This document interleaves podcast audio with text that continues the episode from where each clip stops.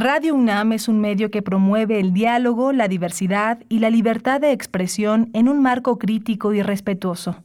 Los comentarios expresados a lo largo de su programación reflejan la opinión de quien los emite, mas no de la radiodifusora.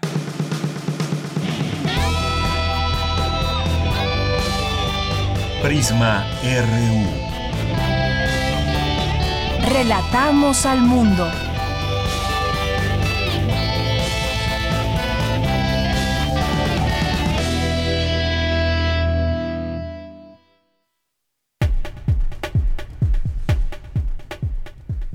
Muy buenas tardes, es la una de la tarde con cuatro minutos. Muchas gracias por comenzar con nosotros, arrancar este informativo de Prisma RU aquí en Radio UNAM. Siempre son todos ustedes bienvenidos.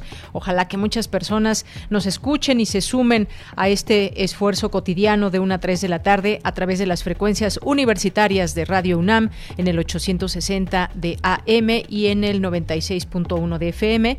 Y también, pues, muchos saludos a quienes están atentos en www www.radio.unam.mx y también, por supuesto, nuestro público fiel que nos escucha siempre a través de la radio y que pues están ahí presentes, aunque como ustedes bien nos han dicho, no siempre tienen acceso a las redes sociales, pero sabemos que ahí se encuentran también. Muchos saludos para ustedes, para los que sí nos escriben también, por supuesto, arroba, arroba Prisma en Twitter, Prisma RU en Facebook y pues bueno, vamos a tener un viernes a cerrar este cerrar este viernes con mucha información, como todos los días. Ya nos escucharemos el próximo lunes, ya en el siguiente mes, en el tercer mes del año 2021. Ya nos estaremos escuchando el próximo mes de marzo, que ya es el lunes. Y pues bueno, el día de hoy vamos a, platicar, entre otras cosas. Esta, eh, esta pandemia nos ha pues tenido que nos ha replanteado, nos ha planteado y nosotros replanteado nuestros espacios, eh, sobre todo, por ejemplo, en casa, muchas personas que eh, pues han tenido que adecuarse a trabajar desde casa, estudiar desde casa o combinar todas estas actividades también. la casa se volvió gimnasio, oficina, escuela y demás. Y vamos a platicar hoy con la maestra Mariana de la Fuente Obregón, que es maestra en diseño de interiores y que trabaja como profesora en la UNAM. Y nos va a platicar de cómo, nos va a dar algunos consejos quizás de cómo adecuar espacios en nuestra casa. Sabemos que pues hay departamentos muy pequeños, hay casas que tienen incluso un patio, es decir, cada quien ha tenido que adecuarse a todo esto y quizás tienen espacios más grandes pero no llega la señal de internet y muchas otras cosas que seguramente ustedes ya han tenido que pasar y han padecido. Así que vamos a platicar con ella. Vamos a platicar también de otro tema. El próximo domingo es el Día Mundial de las Enfermedades Raras eh, a nivel mundial. Les doy un dato, existen 6.000 y 7.000 enfermedades de este tipo y pueden afectar a una de cada 2.000 personas. Además, 80% son de origen genético o hereditario. 50% de ellas afecta a niños. Vamos a platicar con el doctor Víctor Manuel Rodríguez Molina, que es académico del Departamento de Fisiología de la Facultad de Medicina. Vamos a platicar también sobre otro tema que tiene que ver con las infancias. ¿Qué ha pasado con las infancias en este en este tiempo de confinamiento, donde los niños no pueden ir a la escuela y no pueden desarrollarse de manera cotidiana, eh, pues en este desarrollo emocional que también se tiene eh, presencialmente al interactuar con sus compañeros y demás. De eso nos van a hablar hoy nuestros, nuestros amigos de Corriente Alterna, Unidad de Investigaciones Especiales. Hoy también, que es viernes, tendremos eh, los temas que han sido noticia a lo largo de la semana con Javier Contreras. Así que pues esto es parte de lo que tendremos el día de hoy. Nuestros temas también siempre pues que, que surgen de nuestra universidad. También tenemos, por supuesto, esta información. Y por lo pronto, pues seguimos en semáforo naranja aquí en la Ciudad de México. Saludos allá en cabina a mis compañeros que hacen posible esta transmisión. En los controles técnicos, Arturo González, Daniel Olivares al frente de la producción, Denis Licea en la asistencia de producción. Aquí en los micrófonos les saluda Deyanira Morán con mucho gusto y con la invitación de que se quede con nosotros de aquí a las 3 de la tarde, cierre con nosotros esta, esta jornada informativa y desde aquí Relatamos al mundo. Relatamos al mundo. Relatamos al mundo. Viernes 26 de febrero en los temas universitarios y en resumen, en el marco del seminario Historia Presente del Instituto de Investigaciones Sociales de la UNAM, se presentó el libro Cuotas No, el movimiento estudiantil de 1999 a 2000 en la UNAM de Marcela Meneses. En México se han reducido en un 11% los pagos en efectivo, pero aún hay un gran reto para atraer a más población al universo del dinero digital, según lo advierte Académica de la UNAM. Académicos y especialistas analizan las próximas elecciones en El Salvador y Honduras. Repunte de la pandemia durante los primeros meses del año se debe a las festividades decembrinas, señala Académica. En temas nacionales, el presidente López Obrador señaló que la Auditoría Superior de la Federación hizo el ridículo al dar a conocer informes con errores e irregularidades. Además, expuso en un video a los medios de comunicación que dieron a conocer esta información. Bueno, pues ahí hay mucho que decir en torno a este tema de quienes fueron pues exhibidos hoy por la mañanera. Es un tema que tiene sin duda varias aristas por donde verlo, lo estaremos comentando también. En otro tema, el primer mandatario López Obrador dijo que pedirá a Rosa Isela Rodríguez, secretaria de Seguridad, recibir a Florian Tudor, identificado como líder de una mafia dedicada a la clonación de tarjetas bancarias y lavado de dinero en Quintana Roo. La jefa de gobierno de la Ciudad de México, Claudia Sheinbaum, informó que la capital se mantiene en semáforo epidemiológico color naranja, sin bajar la guardia, y que hasta el día de hoy se han ya vacunado 134.613 adultos de 60 años y más. El secretario de Estado de Estados Unidos, Anthony Blinken, se reunió esta mañana con el canciller Marcelo Ebrard como parte de su primera visita oficial virtual en México. Un juez federal dio inicio hoy a la audiencia intermedia en la que extitular, la extitular de la Sede Sol y la Sedatu, Rosario Robles, será imputada formalmente de las presuntas omisiones que habrían permitido los desvíos de más de 5 mil millones de pesos de la llamada estafa maestra.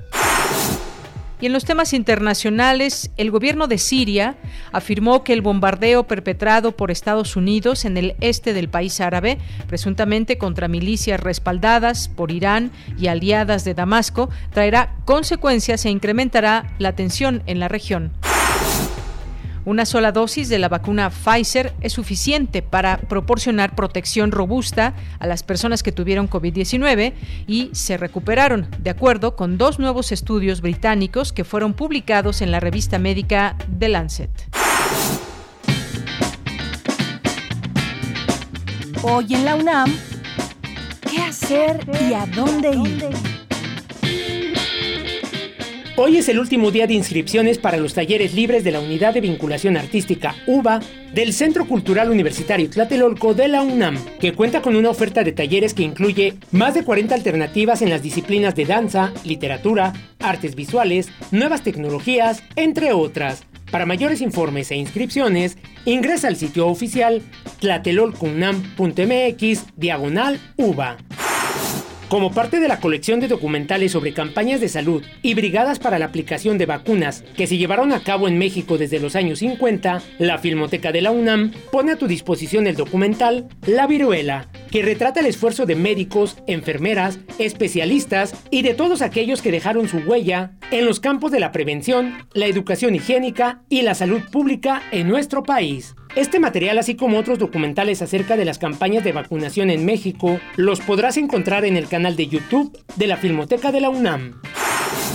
No te puedes perder una emisión más de Días Feriados, producción de TV UNAM, que trae para ti lo más relevante de la edición número 42 de la Feria Internacional del Libro del Palacio de Minería. Hoy, no te pierdas la participación de la autora Natalia Silvester, quien hablará de su obra Todo el mundo sabe que vuelves a casa, así como Socorro Venegas, quien abordará el tema de las cuentistas latinoamericanas. Sintoniza hoy la señal de TV UNAM en punto de las 19 horas por el canal 20.1 de televisión abierta. Disfruta de toda la programación del canal cultural de los universitarios y recuerda, si aún te es posible, quédate en casa.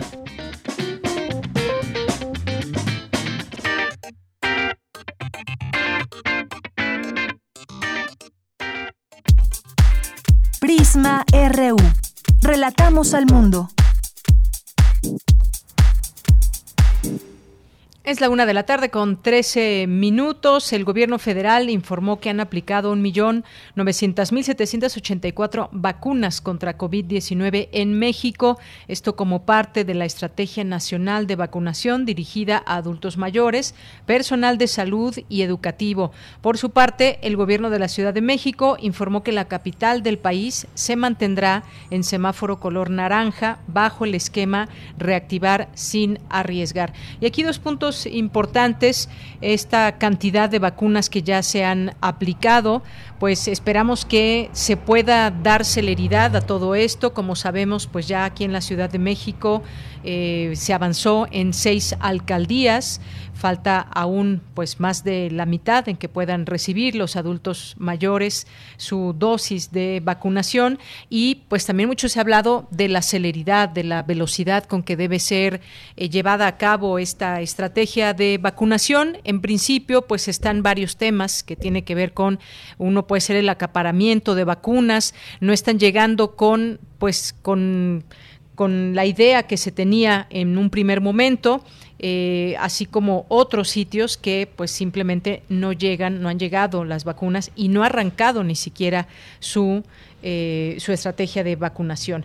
Y aquí en la Ciudad de México, pues como le decía, seguiremos en semáforo, en semáforo naranja, bajo este esquema de reactivar sin arriesgar, los cines, teatros, museos y juegos mecánicos al aire libre podrán reabrir a partir del próximo lunes 1 de marzo. Los restaurantes eh, podrán incrementar al 30% el aforo para el servicio en interiores hasta las 19 horas, mientras que los comercios operarán toda la semana de lunes a domingo y bueno, pues estas son las maneras en cómo se está reactivando también la economía para todas aquellas personas que pues tienen un negocio, un giro de este tipo. Como sabemos, pues los museos, teatros eh, son espacios cerrados, pero deberán de tener todos estos protocolos. Y también, pues, eh, mientras que los comercios operarán toda la semana, como les decía, a casi un año de que se registró el primer caso en México, nuestro país suma al día de hoy 183.692 muertos por COVID-19 y 2.069.370 casos confirmados. La Secretaría de Salud también confirmó que la nueva variante de COVID-19 causó el 87% de los casos nuevos en México. Pues hasta aquí la información de los temas de salud. Campus RU.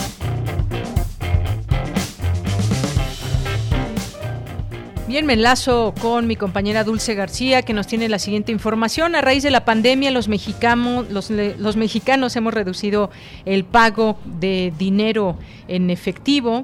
Ya usamos menos el efectivo, aproximadamente en un 11%. Cuéntanos, Dulce, muy buenas tardes. Así es, Deyanira, muy buenas tardes a ti al auditorio de Prisma RU. Deyanira, si bien es cierto que el dinero en efectivo aún es favorito en la mayoría de las economías del mundo, durante los meses de confinamiento y la llegada de la nueva normalidad, ha cambiado el hábito de los consumidores, reduciendo en alrededor de 11%, como lo mencionabas, los pagos con billetes y monedas en México. Esta tendencia de Yanira ha sido adoptada en toda América Latina, en donde el promedio de reducción ha sido en total de 12%. También existen datos que indican que en la región el 62% de los consumidores señalaron usar menos el dinero en efectivo debido al COVID-19 y el 40% redujo sus gastos por este medio en al menos 20%. En este panorama de Yanira es importante saber qué es el dinero electrónico, cuál es la diferencia, por ejemplo, con la moneda digital o con la criptomoneda. En el marco del encuentro Café Expreso Comunidades en Diálogo que organiza la UNAM, la doctora Mónica Meireles, académica del Instituto de Investigaciones Económicas, explicó la diferencia entre estas tres presentaciones de dinero. Vamos a escuchar.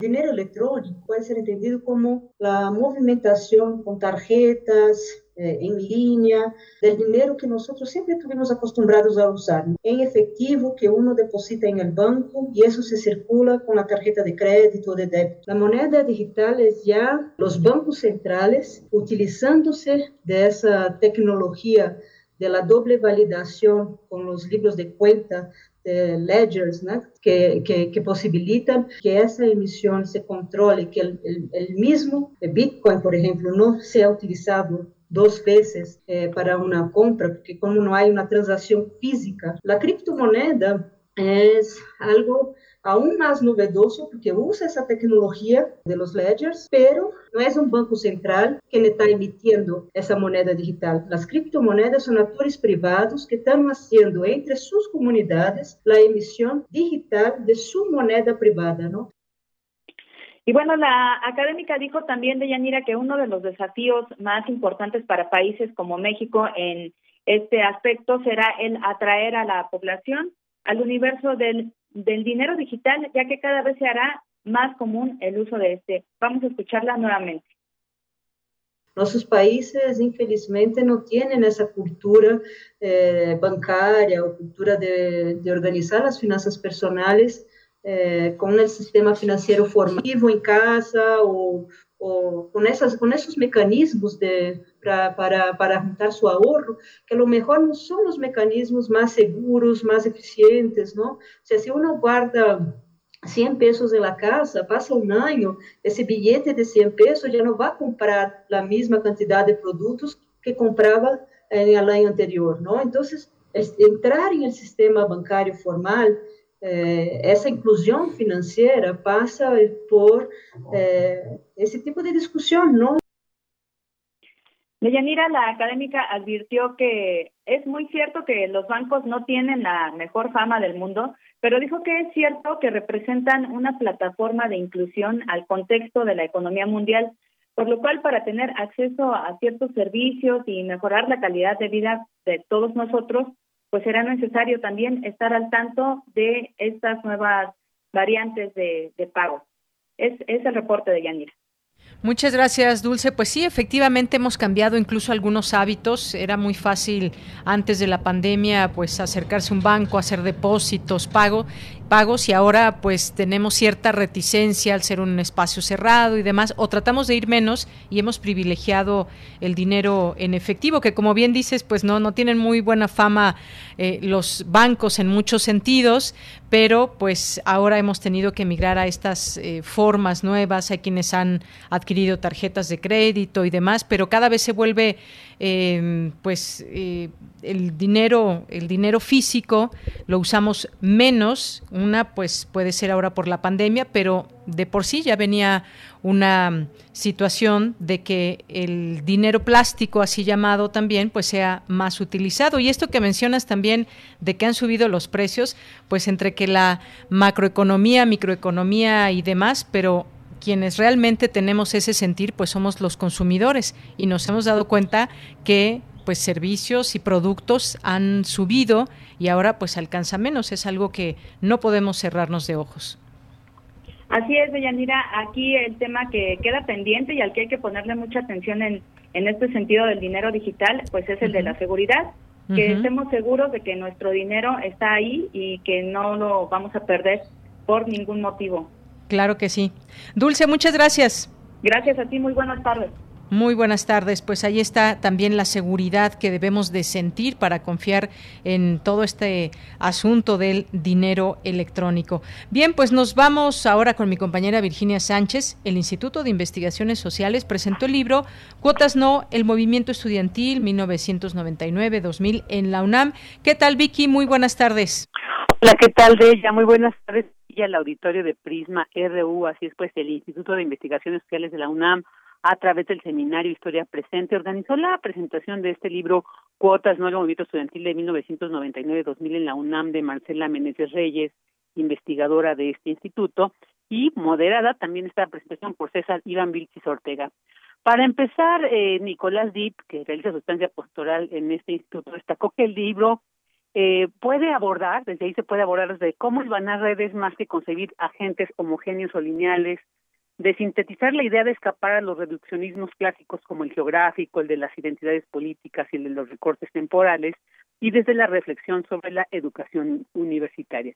Escuchemos qué nos señala al respecto que hace una exhaustiva revisión bibliográfica de la huelga del 99 y muestra una característica de esa bibliografía que sin embargo ha realizado aportes, pero una característica que tiene es que la mayoría es testimonial o si hay una reconstrucción histórica de la huelga, por lo general aparecen voces particulares de los grupos que intervinieron, ¿no? Y frente a ese panorama, Marcela toma herramientas teóricas del marxismo, la sociología histórica, y bueno, lo que justamente nos propone es una red de actores que estuvieron detrás de esa huelga, ¿no? Y a mí lo que me resulta más interesante es como un libro coral, el libro de Marcela, ¿no? Aparecen voces de distintas vertientes estudiantiles, aparecen diversos posicionamientos de profesores, investigadores intelectuales, diversos partidos políticos, movimientos sociales como el zapatismo, hasta distintas instancias estatales como el gobierno del Distrito Federal de ese momento hasta el gobierno federal, ¿no? Por su parte, Joel Ortega de la Facultad de Filosofía y Letras de la UNAM señaló que es un libro que invita a reflexionar respecto a la memoria colectiva de toda una generación universitaria y donde se analiza la trascendencia, logros y limitaciones de este movimiento. Finalmente, Marcela Meneses, la autora, eh, tras detallar el proceso de la tesis doctoral que antecede el libro y que fue eh, asesorada por Adolfo Gili, y que posteriormente pues se materializó en este libro publicado por el Programa Universitario de Estudios en la Educación Superior de la UNAM, señaló que es una invitación a repensarlo. Escuchemos. Lo que encontrarán es una diversidad de voces, de experiencias, sin el afán de exaltar o denostar a nadie, sino más bien comprender, un acercamiento comprensivo con fines analíticos. Y bueno, pues es una invitación a repensarnos como universidad, repensarnos como participantes también de un movimiento estudiantil pues de gran importancia y repensarnos, me atrevo a decir, como país, ¿no? En términos de los derechos que dan sustento, que han dado sustento al Estado-nación y que cada vez han sido más vapuleados o cada vez se nos han arrancado más de las manos. Entonces el derecho a la educación pública y gratuita es algo que hay que seguir pensando y por supuesto desde mi perspectiva hay que seguir defendiendo. Y bueno, pues quien quiera consultar este libro se puede hacer a través de la página www.pues.unam.mx, diagonal publicaciones, diagonal libros, diagonal Meneses 2019. De ella, este es mi reporte. Vicky, muchas gracias, gracias por esta información. Sin duda un libro que pues nos llama también a consultar a quienes de alguna manera vivimos ese ese momento, la eh, ver cómo está esta reconstrucción histórica, cómo lo vivió la comunidad, cómo lo ven las nuevas generaciones, eh, cómo lo miran o cómo si, se mira a la distancia este importante movimiento y como bien decían la autora, pues es parte también de esa memoria colectiva. Así es ella y definitivamente imprescindible leerlo porque finalmente forma parte de la historia de nuestro país, de nuestra universidad y bueno, pues una retrospectiva siempre después de tantos años de un movimiento tan importante, tan fuerte, pues siempre va a ser importante tener estos registros que investigadores como Marcela pues nos presentan. Muy bien, Vicky, muchísimas gracias y buenas tardes. Buenas tardes y buen fin de semana. Igualmente para ti. Porque tu opinión es importante, síguenos en nuestras redes sociales, en Facebook como Prisma RU y en Twitter como arroba PrismaRU. Relatamos al mundo. Relatamos al mundo. Bien, pues continuamos, continuamos el día de hoy en la información y vamos a pasar a esta conversación que tendremos con la maestra Mariana de la Fuente Obregón, que es maestra en diseño de interiores por el Pratt Institute de Nueva York y responsable académica de la especialización en arquitectura interior de la Facultad de Arquitectura de la UNAM. Maestra, ¿qué tal? Muy buenas tardes, bienvenida. Hola, Deyanira, qué gusto saludarte. Gracias por la invitación y gracias a todos los que nos escuchan hoy por aquí. Pues gracias a usted por aceptar esta invitación y que nos acompañe en esta tarde para hablar pues de estos temas que tienen que ver con cómo nos hemos ido adaptando en esta pandemia a los espacios que tenemos. Y por espacios me refiero pues a nuestro propio hogar, a nuestra propia casa y cómo en muchas ocasiones pues hemos tenido que adaptar estos espacios a manera de escuela, de oficina, de gimnasio y demás. Y bueno, pues me gustaría de entrada que, nos platique, pues cómo crear un área adecuada, idónea, funcional sobre todo en casa, cuando pues esta ha tenido que pues propiciar esos momentos de trabajo escolares y demás, maestra. Claro, mira, antes de la pandemia, el estudiar y el trabajar desde casa, pues no eran tan comunes, ¿no? La convivencia en familia 24 horas al día, siete días de la semana tampoco. Esto nos ha obligado a revalorar y a repensar cómo vivimos y convivimos en los espacios interiores, empezando por casa.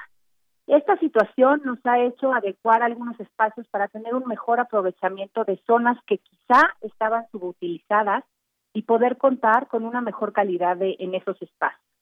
Lo ideal sería tener un espacio aislado para cada actividad, un espacio independiente. Sin embargo, para la realidad de la mayoría de nosotros no es así, no es tan fácil.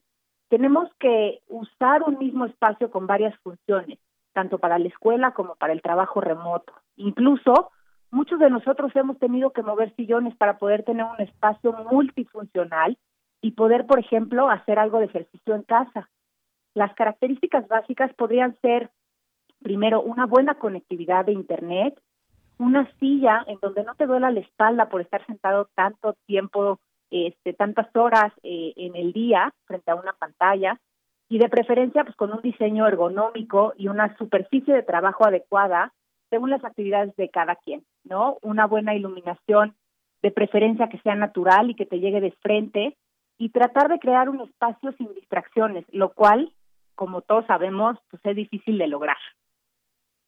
Efectivamente es difícil de lograr aquí de pronto pues también lo hemos eh, tenido que sortear un poco. Esto de, de, Internet yo creo que yo no conozco hasta el momento a alguien que no le haya fallado en todo este tiempo en algún momento Internet en sus juntas eh, laborales, por ejemplo, a través de la plataforma de Zoom o incluso pues otro tipo de conexiones que se requieren para estar al tanto con los eh, compañeros con los que se está trabajando a distancia. A veces falla y luego pues han venido también de pronto estos apagones que evidentemente pues afectan momentáneamente el trabajo que se está realizando.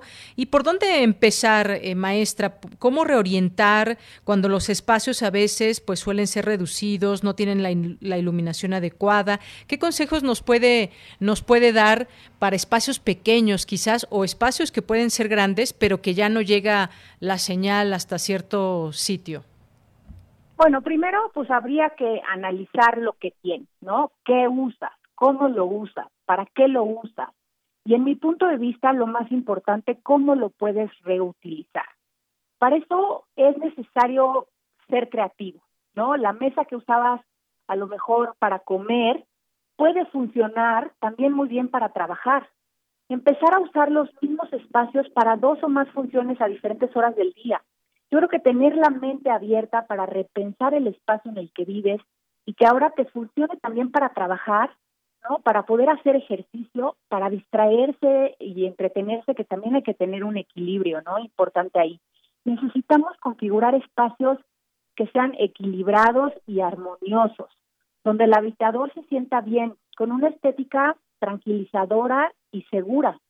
Los materiales y el color toman un papel importante. Habitar un espacio que nos tranquilice para lograr una convivencia higiénica y saludable. La salud mental de todos nosotros se vuelve una prioridad, ¿no? Un espacio entonces equilibrado y armonioso que nos haga sentir bien para conseguir el efecto que buscamos. Necesitamos crear estos ambientes y microambientes dentro de casa. o sea, podemos pues poner, podemos poner cortinas o mamparas temporales con tela o papel para poder tener más privacidad. Sin duda esto nos hace sentirnos más cómodos y más productivos, ¿no?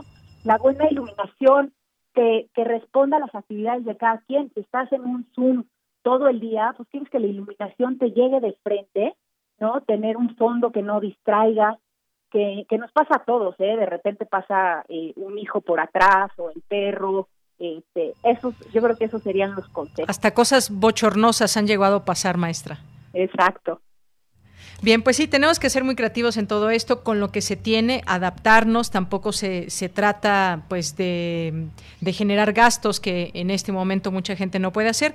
Ahora paso al siguiente tema, maestra. Con esta pandemia, ¿considera que la arquitectura interior debe replantearse de aquí en adelante, pensando en eventuales situaciones donde las personas deban permanecer en casa o cómo deben ser los espacios eh, cerrados? Ahora hemos visto una gran afectación en, por ejemplo, si sitios cerrados como restaurantes, museos, teatros, cines y demás. ¿Hay alguna, se está pensando en, replantearse estos tipos de espacios desde la arquitectura? Pues mira, no es que se replantee como tal, ¿no? Sino que la pandemia lo ha hecho más evidente para todos. La arquitectura interior responde a las necesidades del usuario. Siempre lo ha hecho. Lo que sucede es que la pandemia cambió estas necesidades. Nuestras actividades que sucedían en diferentes espacios a lo largo del día hoy suceden en el mismo espacio. Por eso hoy es tan relevante la práctica de la arquitectura interior. De hecho, considero que el estudio de estas áreas específicas son clave para aprovechar esta enorme oportunidad de trabajo. O sea, el rol del diseñador básicamente es el mismo. Lo que ha cambiado son las necesidades a raíz de la pandemia y de los nuevos comportamientos que se recomienda seguir. ¿no? El papel de ahora es el de diseñar espacios conforme a estas nuevas necesidades. ¿No? Y respecto a los al, al, a qué pasa con estos espacios que la gente se solía reunir, espacios cerrados que, que conjuntan a muchas personas, este, yo creo que, que deben de irse adecuando, ¿no? Por supuesto. Algunos de ellos hasta hasta creo que podrían desaparecer. Hay industrias como por ejemplo las del cine y los teatros que están sufriendo enormemente. Tienen que replantearse cómo proveer al espectador opciones para que regresen con confianza y se logre convivir con las nuevas reglas de salud y convivencia que vamos a necesitar respetar, ¿no? Eh, por ejemplo, los comercios se están reinventando para atender las necesidades de compra en línea, los restaurantes que mencionabas están invadiendo las calles, un fenómeno que en mi opinión debería de permanecer. O sea, la arquitectura, la, la, la arquitectura interior también resuelve espacios al aire libre, ¿no? Estas mesas, sillas, vegetación, orientación, circulación y distancia. Son conceptos que también aplican para el espacio interior. Sin la menor duda, las reglas de convivencia en los espacios interiores están cambiando para quedarse, ¿no? Y la solución a cargo de expertos profesionales se vuelve fundamental. Maestra eh, Mariana de la Fuente, por último yo le preguntaría también sobre pues esta especialización que se ofrece de arquitectura interior, si nos puede hablar de esto, se abre desde la Facultad de Arquitectura de la UNAM, de qué trata y qué nos puede decir al público que está escuchando, no sé si quién pueda participar en este programa. Claro que sí, mira, la necesidad de crear un programa que se, que se enfocara en, preparar a profesionistas en el campo de los interiores empezó mucho antes de la pandemia, ¿no? La especialización se creó en el 2016, empezando con la primera generación en el 2018 y hoy está cursando la cuarta generación y ha tenido muchísimo éxito, ¿no? Lo que sucede es que ha cobrado mayor relevancia a raíz de la pandemia. Es un programa de un año de estudios, eh, en el cual hemos integrado estos posibles escenarios dentro de los temas a desarrollar, donde la misión del arquitecto interior es crear espacios que no solo produzcan la sensación adecuada, sino que den la respuesta a la necesidad de los usuarios de ese espacio, ¿no? Como mejorar y, y cómo transformar las condiciones de habitabilidad y de las experiencias de, la, de, la, de las personas en su vida cotidiana. El objetivo general de la especialización es formar especialistas para desempeñar su labor en el terreno de de la interacción de la arquitectura y el diseño interior para ser capaces de resolver los desafíos, ¿no? Teniendo como fundamento los requerimientos pues espaciales, funcionales, económicos, sustentables, sociales, culturales y por supuesto estéticos en relación directa con el ser humano, ¿no? Y la percepción del espacio interior con una propuesta enfocada de creación, de reforma y de intervención arquitectónica. El, propo, el, el, programa propone un acercamiento pues, obviamente innovador y, y, progresivo en la creación de estos espacios, así como el reuso de las transformaciones de las estructuras existentes. Y, y bueno, pues si les interesa más saber acerca del tema, los invito a que visiten la página del, del PUEA, del Programa Único de Especializaciones en Arquitectura de la Facultad de Arquitectura. Muy bien. ¿A quién va dirigido, por último, maestra, este, eh, esta especialización? Va dirigido a, arquitectos, a diseñadores eh, industriales, a diseñadores de interiores. Muy bien. Pues muchas gracias por estar con nosotros, platicarnos un poco de esta, de este terreno, eh, de esta interacción que estamos eh, creando, digamos, los usuarios, pero también que tiene que ver con pensar en nuevas arquitecturas. ¿Algo más que quiera agregar, maestra? Pues no, te agradezco tu tiempo, el espacio y, bueno, pues aquí estamos para los que les interese la, la especialización. Claro que sí. Bueno, pues ahí en el PUEA pueden eh, encontrar toda esta información de la que nos ha estado platicando la maestra Mariana de la Fuente. Maestra, muchas gracias y buenas tardes. Igualmente, buenas tardes. Hasta luego. Bien, pues fue la maestra Mariana de la Fuente Obregón, maestra en diseño de interiores y responsable académica de la especialización en arquitectura interior de la Facultad de Arquitectura, que pueden seguir la cuenta de Twitter también de la Facultad de Arquitectura, que es arroba faunam, faunam eh, guion bajo MX. Continuamos. Prisma RU. Relatamos al mundo. Queremos escuchar tu voz. Nuestro teléfono en cabina es 55 36 43 39.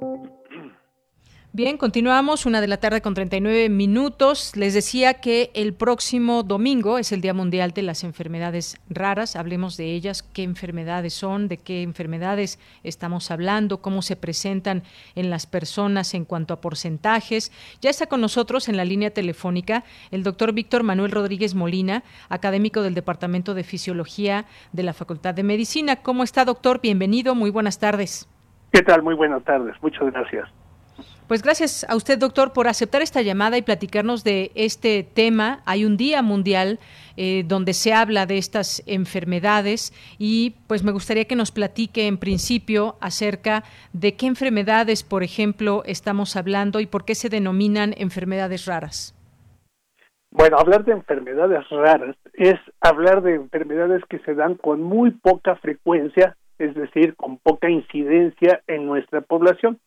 La Organización Mundial de la Salud considera una enfermedad rara a aquella que se presenta en cinco personas por cada diez mil habitantes. Es decir, ya con esta cantidad de prevalencia, cinco personas por cada diez mil habitantes, ya empieza a considerarse una enfermedad rara. Sin embargo, existen enfermedades que pueden darse por ejemplo, en una persona por cada 100.000 habitantes o incluso otras mucho más raras que pueden darse en una por millones de habitantes. Estas enfermedades no las podemos clasificar de otra forma, simplemente por su prevalencia.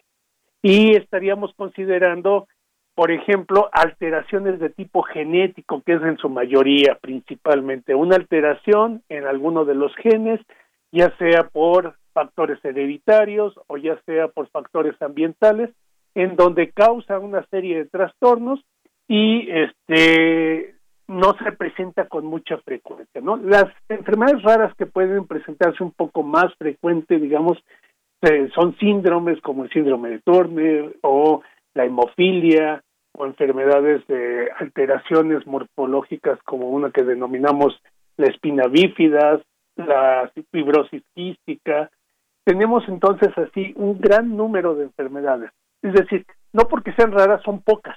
Tenemos un número muy, muy, muy amplio de este tipo de enfermedades que poco a poco se han ido conociendo y poco a poco se ha ido investigando más acerca de ellas.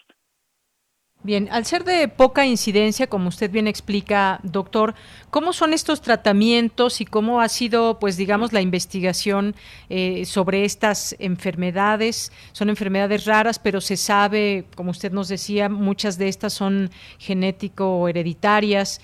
Eh, ¿Se estudian, cómo se estudian estas enfermedades al ser de poca incidencia?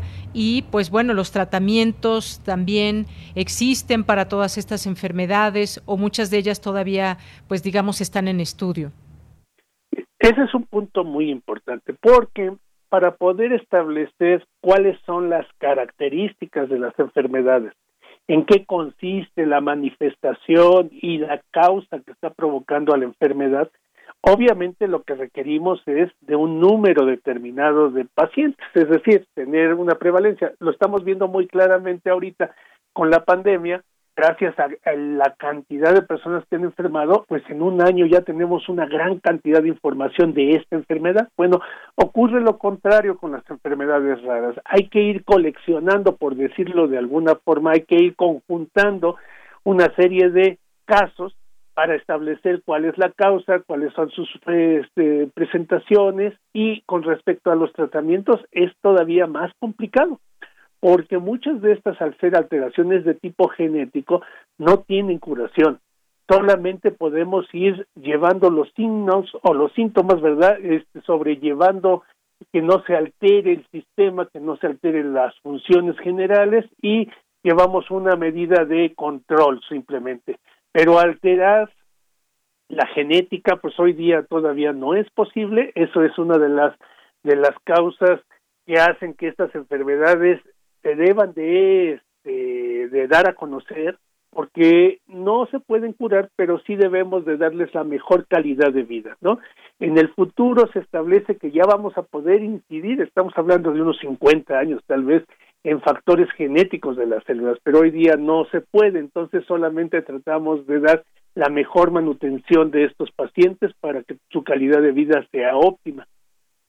Bien, doctor, nos decía que pues eh, hay muchas enfermedades raras. Digamos que cuáles podríamos destacar que eh, son las que afectan más a los mexicanos, porque estamos hablando de enfermedades raras en todo el mundo, pero en el caso de México, digamos, ¿cuáles son las más comunes? No hay, esto es importante, no hay una localización geográfica de que digamos que existen países que tienen más enfermedades raras o países que tengan menos enfermedades raras. Eh, al presentarse estos casos de tan baja prevalencia, pueden darse en cualquier parte del mundo. Ahora, en regiones, no, no solamente en México, en cualquier región, si existe una alteración genética y esa alteración genética empieza a, este, a presentarse por herencia, por ejemplo, en una familia, pues puede ser que en un área localizada, ¿no? Tengamos un caso. Por ejemplo, aquí en México, hace muchos años surgió una polémica porque en una isla que está en Veracruz existía una familia que no sentía dolor. No sentía, es, es una alteración genética en donde su enfermedad está alterando la percepción del dolor. Y surgió la polémica en los medios porque dos niños estaban jugando y uno le cortó la oreja al otro niño. Es decir, pareciera una escena de horror, pero el problema fue que al no tener la sensibilidad del dolor, porque está alterado eso en estas personas, pues este pudieron hacer eso sin mayor problema, ¿no? Entonces a lo que voy es no existe una una frecuencia, sino si si en una población determinada se presenta una alteración genética que se empieza a heredar, pues ahí encontraremos un foco, pero no es distinta esa prevalencia con respecto a otros países. Eso es algo importante. Muy bien. Y bueno, como nos decía, los tratamientos, por ende, muchas veces, pues al no saber exactamente cuál es la fuente de esta mm, enfermedad, pues no se tiene tan investigado, digamos. Y, los datos me parece que son importantes y que son los que revelan también la, la importancia de atender, en todo caso, estas enfermedades. De acuerdo con la Organización Mundial de la Salud, las enfermedades raras son aquellas que se presentan en menos de cinco personas por cada 10.000 habitantes y existen más de 7.000 de estos padecimientos. Son muchísimas, son miles de estas enfermedades, doctor. Sí, o sea, de hecho se calcula, haciendo un cálculo promedio, que 8% de la población mundial padece de un tipo de enfermedad rara. Entonces, digo, si ya este, sacamos este porcentaje en función de, de la población del mundo, pues no es algo este, escaso. Alguien podría preguntarse, por fin, si es 8% de la población mundial, ¿cómo es que es raro? Bueno, es que son la suma de todas estas enfermedades podría afectar al 8%. Y hay enfermedades extremadamente raras, por ejemplo, que, se que hay en toda la historia de la ciencia a lo mejor 20 casos nada más. O sea, son tan bajos. Y no es que no se quiera realizar un tratamiento, sino que en muchas ocasiones es difícil la investigación o en otras ocasiones no es costeable, ¿verdad? Que ese es otro aspecto importante, que a veces hay la investigación sobre la enfermedad y las industrias farmacéuticas no logran sacar algo a favor de ellos, ¿no? Entonces, porque no es costeable, o sea, porque solamente va a servir para unas cuantas personas. De ahí se hace una investigación de tipo este clínica y se empiezan a tomar protocolos que pueden servir después para otras enfermedades más comunes, pero sí ese es un problema pues que tenemos actualmente, ¿no? Claro, si revisamos algunas de estas listas de enfermedades raras, la, verdad es que muchas de ellas ni siquiera las hemos escuchado alguna vez, no se mencionan tanto porque por lo mismo no hay esa prevalencia. Ahora bien, se tiene pues alguna información de estas enfermedades raras, qué órganos, por ejemplo, afectan más o, cuál es el tipo de incidencia de estas enfermedades, cómo nos cómo afectan más. ¿A qué órganos, por ejemplo? Eh, es, la misma, vamos a, vamos a decir que la, la misma situación nos presenta esto de la distribución geográfica. En las enfermedades raras, en biología y en medicina hay, hay una regla, es en que nada nos puede sorprender. Es decir, podemos encontrar una alteración en cualquier órgano o en cualquier tejido de nuestro cuerpo. Es decir, no es exclusivo de uno. Obviamente nosotros vamos a hacer un, una clasificación y vamos a tener que, por ejemplo, una familia de enfermedades raras que es frecuentes en el sistema inmunológico. Tenemos, este, por ejemplo, enfermedades de tipo autoinmune, donde nuestro propio cuerpo empieza a reaccionar contra nuestros tejidos y puede provocar algo de daño. Otro sitio donde podemos clasificar así un gran espectro de enfermedades es en el sistema nervioso, donde puede haber alteraciones de la formación del sistema nervioso, alteraciones en el funcionamiento o enfermedades del sistema nervioso que son degenerativas. Por ejemplo, la esclerosis lateral amiotrófica, que es una enfermedad muy rara, nosotros la conocemos por personajes famosos como Stephen Hawking que padecía esta enfermedad. Entonces él visibilizó, digamos, esta, este tipo de enfermedad al él ser un personaje que la padecía. Sin embargo, pues no, no lo vemos con tanta frecuencia. Podemos tener enfermedades de la sangre, como en el caso de la hemofilia, que la conocemos, este, por ejemplo, por la historia, o fibrosis quística que nos afecte los este los pulmones o alteraciones del metabolismo como la fenicetonuria o la galactosemia, galactosemia que son enfermedades donde ya alteraciones del metabolismo de las células de cómo están procesando los este, diferentes nutrientes, etcétera, están alterados, ¿no? Entonces así podríamos ver casi enfermedades raras en cada uno de los órganos o sistemas de nuestro cuerpo. Bien, doctor. Y para ir cerrando, yo le preguntaría también si pues se ha sabido eh, respecto a estas enfermedades raras, eh, nos decía algo que es muy importante, que pueden ser genético o hereditario, pero qué relación también se puede tener quizás eh, cuando no es la causa, la hereditaria, con, por ejemplo, pues eh, la alimentación, cómo se puede ligar a enfermedades raras o pues si hay algunas que se adquieren a lo largo de la vida también, que no precisamente sean hereditarias. Usted mencionaba una también, la, la espina bífida, que es hasta donde se sabe casi completamente hereditario hasta donde se sabe, pero algunas otras que se puedan adquirir a lo largo de la vida o si se detectan la mayoría desde edades tempranas o pueden aparecer estas enfermedades raras en algún momento de la vida eh, madura o incluso de la tercera edad. Bueno, generalmente las enfermedades que empiezan a aparecer a lo largo de la vida y principalmente en, en la este, adultez después de los 65, 70 años, son enfermedades que ya no las clasificamos como raras, sino crónico-degenerativas. Es decir, teníamos una función normal y esta función empezó a deteriorarse por factores ambientales o factores de alimentación o por problemas determinados y empiezan a alterarse. Lo que sí podemos tener, por ejemplo, en el caso particular de alteraciones del sistema nervioso, es que, por ejemplo, en el, durante el embarazo, que se consuman algunas sustancias o que no se consuman algunos nutrientes, ¿no? Por ejemplo, se recomienda que se tenga una dieta balanceada, que se tengan aportes vitamínicos, etcétera, y algunos complementos que pueden ayudar. Entonces, a veces las enfermedades raras no es que se desarrollen durante la vida del sujeto, sino que es más frecuente que se desarrollen por una mala, una alteración, una mala dieta o algo que ocurrió durante el embarazo de la madre, ¿no? Ahí es lo que podemos encontrar con mucho mayor frecuencia, ¿sí? Por ejemplo, entonces se recomienda que se consuma ácido fólico. Antes no se recomendaba esto y hoy día se sabe que eso disminuye la aparición de algunas de estas enfermedades raras.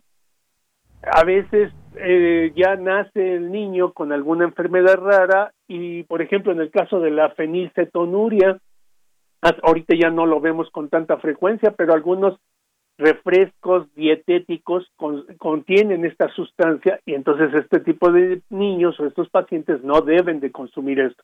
Pero es no es frecuente que la que la enfermedad rara se de, se desarrolle. Generalmente ya te tenía una carga genética y esa carga genética en un momento de la vida se expresa y empieza a aparecer la enfermedad, ¿no? Por ejemplo, lo de la, lo de la esclerosis lateral amiotrófica, pues puede aparecer alrededor de los treinta y tantos, cuarenta años es cuando más empieza a aparecer y así podemos ir enumerándolo, ¿no? No todas aparecen desde el nacimiento. Muy bien, pues muchas gracias, doctor. Mire, aquí nos llega rápidamente una, una pregunta del público. Dice, ¿cuántas enfermedades raras están catalogadas en México? Y a propósito de la vacuna, ¿cómo sabe, cómo sabe uno si se puede vacunar?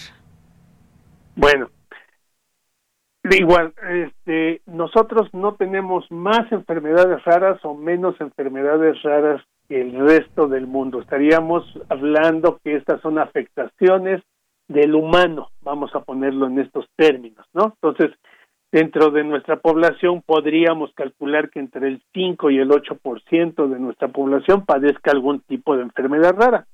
Ahora, esta pregunta que está haciendo es extremadamente importante.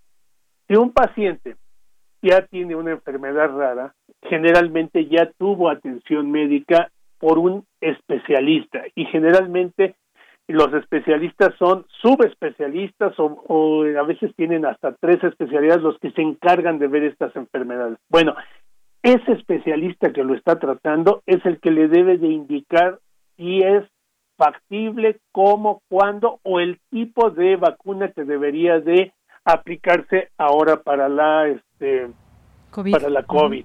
Exactamente. Ahí sí no podemos decir que si les beneficia o les perjudica, el que tiene que decirlo es el especialista basándose en el tipo particular de enfermedad que padezca. Entonces ahí sí requiere específicamente la atención médica y la asesoría médica para eso. Bien. Doctor, pues le agradezco mucho que nos haya resuelto estas preguntas, que nos hable de este Día Mundial y cuáles son estas enfermedades raras o cuál es su prevalencia y pues un tema sin duda médicamente importante. Muchas gracias. No hay de qué, muchas gracias a ustedes. Hasta luego, muy buenas tardes. Bueno, pues fue el doctor Víctor Manuel Rodríguez Molina, académico del Departamento de Fisiología de la Facultad de Medicina. Continuamos. Tu opinión es muy importante. Escríbenos al correo electrónico prisma.radiounam@gmail.com.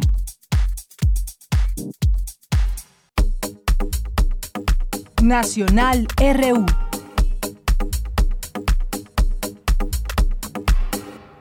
Bien, pues rápidamente y antes de irnos al corte, hay varios temas nacionales importantes que de los cuales seguiremos eh, compartiendo información, análisis eh, sobre ellos y que pues son importantes en el, en el escenario, que tienen que ver pues ligados a tema o de corrupción, eh, tema electoral, lo que estamos viendo de cuentas claras, cuentas públicas, todo esto que pasó con la Auditoría Superior de la Federación, el tema del desafuero contra el gobernador García Cabeza de Vaca allá de Tamaulipas. Y bueno, pues hay mucha información, hay por lo menos seis cajas que la FGR ha presentado de expedientes para probar el desafuero contra eh, un gobernador en funciones.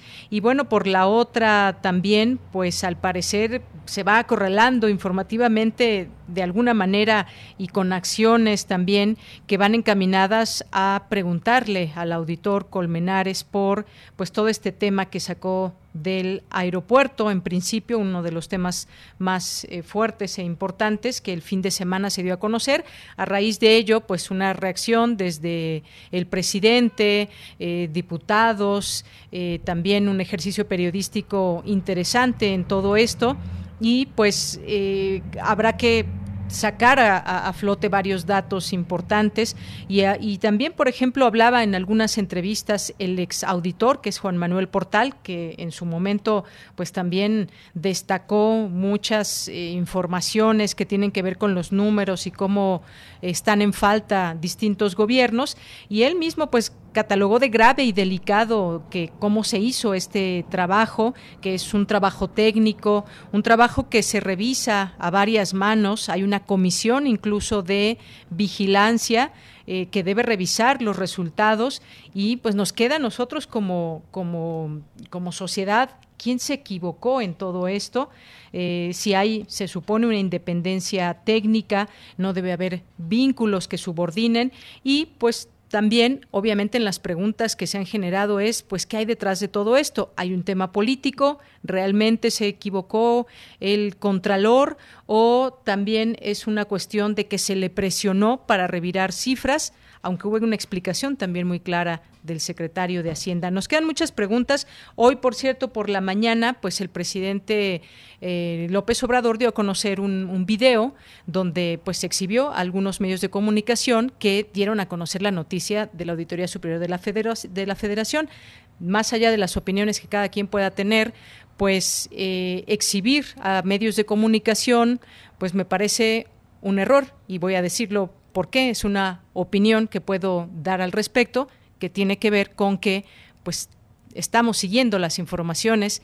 Si surge algo de la Auditoría Superior de la Federación, es normal que se dé a conocer y que se exponga y se entreviste al respecto.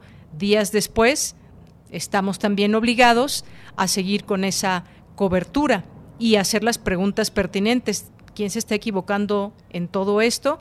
Qué es lo que, lo que sucede y sobre todo, pues me parece que eh, los números en los que hablan, está todavía esto con, eh, es un tema abierto, vaya, se tendrá que exponer muy claramente de parte de la Auditoría Superior de la Federación estos números que expuso y saber si realmente se equivocó o no. Pero por lo pronto al presidente no le gustó esta exposición que se hizo de varios medios, que bueno, sabemos que algunos editorializan con toda la hazaña posible, pero bueno, es parte de nuestra obligación dar eh, las dos partes también. Bueno, pues ya nos tenemos que ir al corte porque ya son las dos de la tarde y regresamos a la segunda hora de Prisma RU.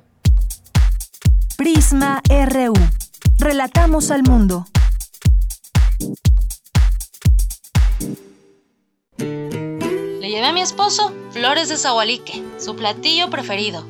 Después, jamás volvió a visitarlo. A él lo encarcelaron por andar con los narcos. De Sazón, de Víctor Hugo Rascón Banda. Tres mujeres, sus historias y su sazón. Sábado 27 de febrero a las 20 horas. La radio que enciende tu imaginación. Radio UNAM. Experiencia sonora. ¿En dónde estaríamos sin ellos? Por las marcas en su rostro, huellas en su corazón y lejos de su familia. Nos toca luchar por ellos.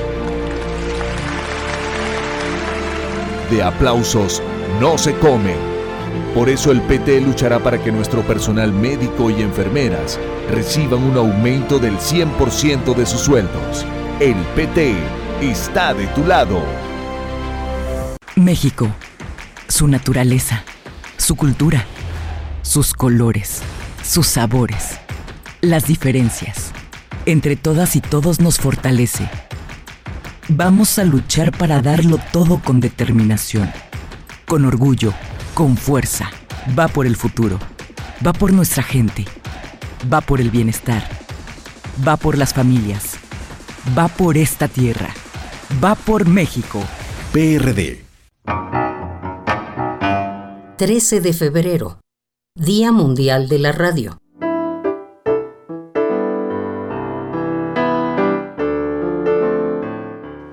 No era el público quien había esperado la radio, sino la radio que esperaba al público.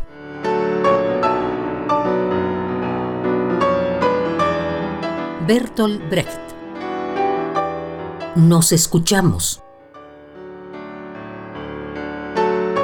Radio UNAM, Experiencia Sonora. El Tribunal Electoral del Estado de México resuelve con justicia y celeridad las controversias jurídicas derivadas del proceso electoral. Las magistradas y los magistrados garantizamos tus derechos político-electorales conforme a los principios de certeza, imparcialidad, objetividad, legalidad y probidad. Y resolvemos de forma pronta y expedita los medios de impugnación con la emisión de sentencias. Este proceso electoral tú eliges y nosotros protegemos tu decisión. Tribunal Electoral del Estado de México. No es para quedar bien con el electorado. No es por aparentar que se cumple la ley. No es para cumplir con lo políticamente correcto. La participación de las mujeres en la política debe ser paritaria y ejercerse en condiciones de igualdad en todos los niveles de gobierno. El INE promueve nuestra participación y garantiza nuestros derechos políticos y electorales. Para que la democracia sea plena, contamos todas, contamos todos. INE. No se trata solo de hablar por hablar, es todo un arte. Radio UNAM te invita a su curso de oratoria y dominio de la voz en línea. Aprende a hablar con una ponencia sólida frente al público en este curso de 8 sesiones en línea con Sergio Rued. Sábados de las 10 a las 12 horas, desde el 6 de marzo hasta el 24 de abril, a través de Zoom. Cupo limitado. Informes e inscripciones en cursosrunam.gmail.com. Dominar tu voz es dominar sus oídos. Radio UNAM. Experiencia sonora. Porque tu opinión es importante, síguenos en nuestras redes sociales, en Facebook como Prisma RU y en Twitter como arroba PrismaRU.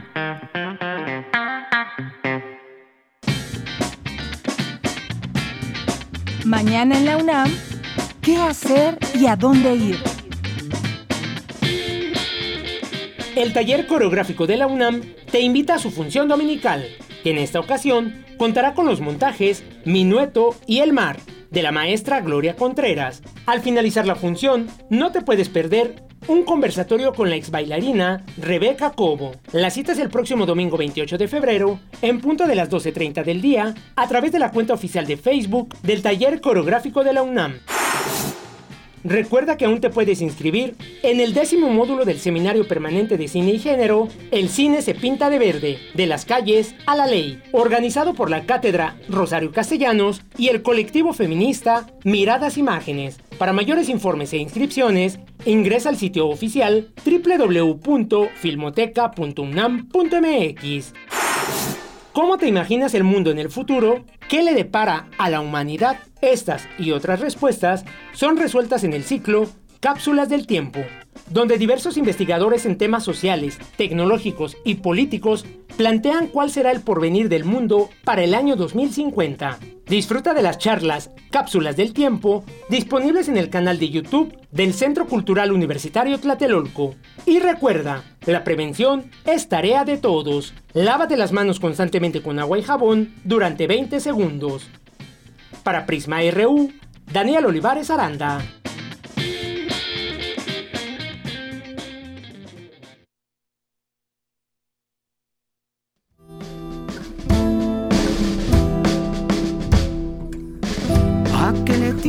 Cuando sueñas con lanzar a un buen gobierno que me apriete y te deje respirar?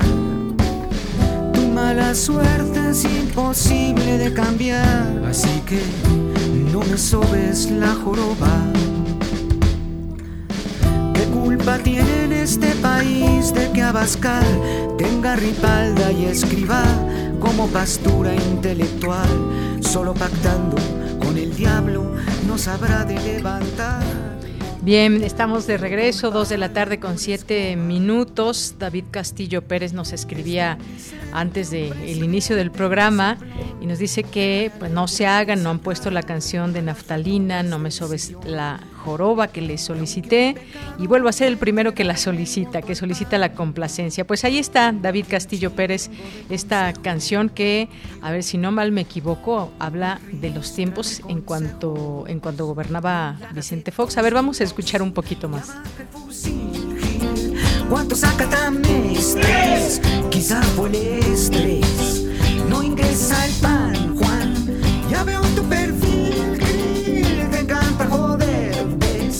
Y hablar en inglés.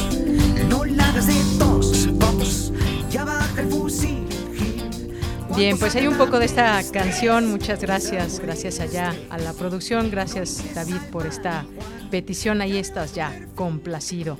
Bueno, pues ya estamos de regreso. Muchas gracias por continuar en esta segunda hora de Prisma RU, aquí en nuestras frecuencias 860 de AM, 96.1 de FM. Y gracias a todos allá en cabina, a Daniel Olivares en la producción, Denis Licea en la asistencia, Arturo González en los controles técnicos. Aquí les saluda de Yanira Morán. Gracias por su permanencia. Y bueno, pues algunos comentarios de parte de ustedes que nos hacen llegar en este viernes 26 de febrero del año 2021. José Luis Sánchez nos dice, buen viernes y buen fin de semana, equipo de Prisma RU, que ventaneada les pusieron a los medios derechosos con su infodémica magnificación del informe de la Auditoría Superior y que alegremente no verificaron. Bueno, pues muchas gracias por tu comentario, José Luis Sánchez. Yo creo que me parece desde mi punto de vista que pues no no que es obligación de los medios dar a conocer lo que, lo que dio a conocer la Auditoría Superior de la Federación. Aquí mismo lo hicimos y aquí desde el lunes tuvimos una, una entrevista para hablar de eso porque pues el presidente dijo inmediatamente ese lunes en la mañanera que él tenía otros datos y ya se ha tomado un poco achoteo esta frase de que, pues bueno, a ver, aquí están las cifras, presidente, sí, pero yo tengo otras cifras y demás. Y bueno, pues prácticamente se pensó que era lo mismo y que la auditoría superior pues estaba dando un, duto, un, un dato duro muy fuerte que pues era ese, eh, ese dinero del aeropuerto por haber cancelado el tema, el aeropuerto de Texcoco y todo lo que tendrían que pagar los mexicanos a través de los impuestos. Y resulta que no fue así. Al día siguiente se desdice la Auditoría Superior de la Federación y eso pues fue lo que, lo que pues obliga evidentemente a los medios a dar cobertura también sobre lo que está desdiciéndose la auditoría y a darle voz, pues obviamente a quienes se subieron a hablar del tema, como fue el secretario de Hacienda.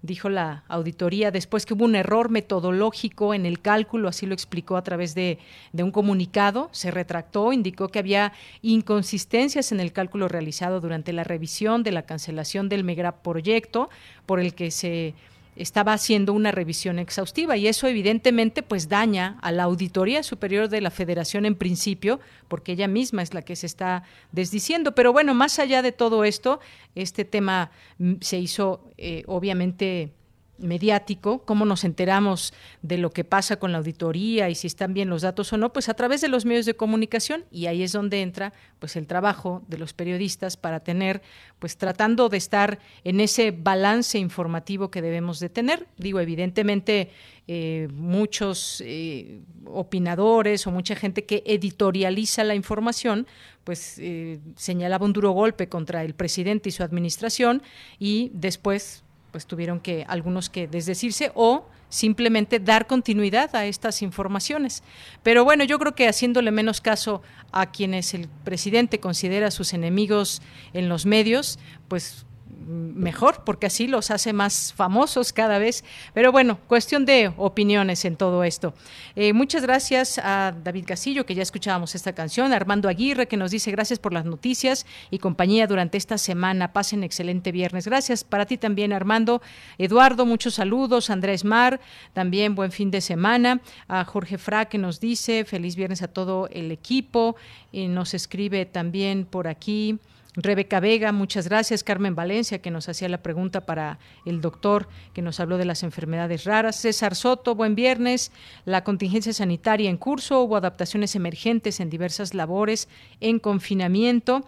Muchas gracias eh, también aquí a Rebeca, que nos dice, ojalá dentro de un año México ya se encuentre con la mayoría de la población vacunada. Ojalá, eso quisiéramos todos y pues sentimos que va de alguna manera lenta a comparación de otros países y por eso distintas eh, situaciones, exigencias o poner en la mesa eh, el acaparamiento que puede estar dándose. Vemos que Estados Unidos pues va viento en popa con su vacunación, que bueno, pero pues todos los países requieren también esta vacunación.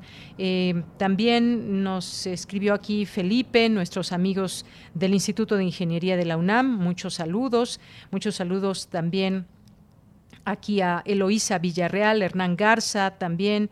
Eh, que pues nos, nos platica aquí de la intervención del maestro Ocampo y que encontró un artículo reciente donde se plantea la increíble acrobacia renovable ejemplificada con, con, el caso de Alemania. Ojalá vuelva pronto para ahondar sobre la falsa agenda verde. Bueno, pues sí, quedamos con el maestro Ocampo de hablar de energías verdes, renovables y todo esto que a veces no es exactamente como nos lo platican. Ya en los hechos también ya hay resultados que si bien pueden ser eh, positivos, también hay una parte negativa de la que se debe de hablar. Gracias, Hernán Garza por enviarnos este comentario. Olga Georgina también, muchas gracias. Nidia Quirós em, también, Mario Navarrete eh, y a todos ustedes que están aquí atentos, presentes en nuestras redes sociales, arroba Prisma en Twitter, Prisma en Facebook, Jean-François Charrier también, muchas gracias. A Diana, saludos a todo el equipo más brillante de la radio. Gracias, Diana.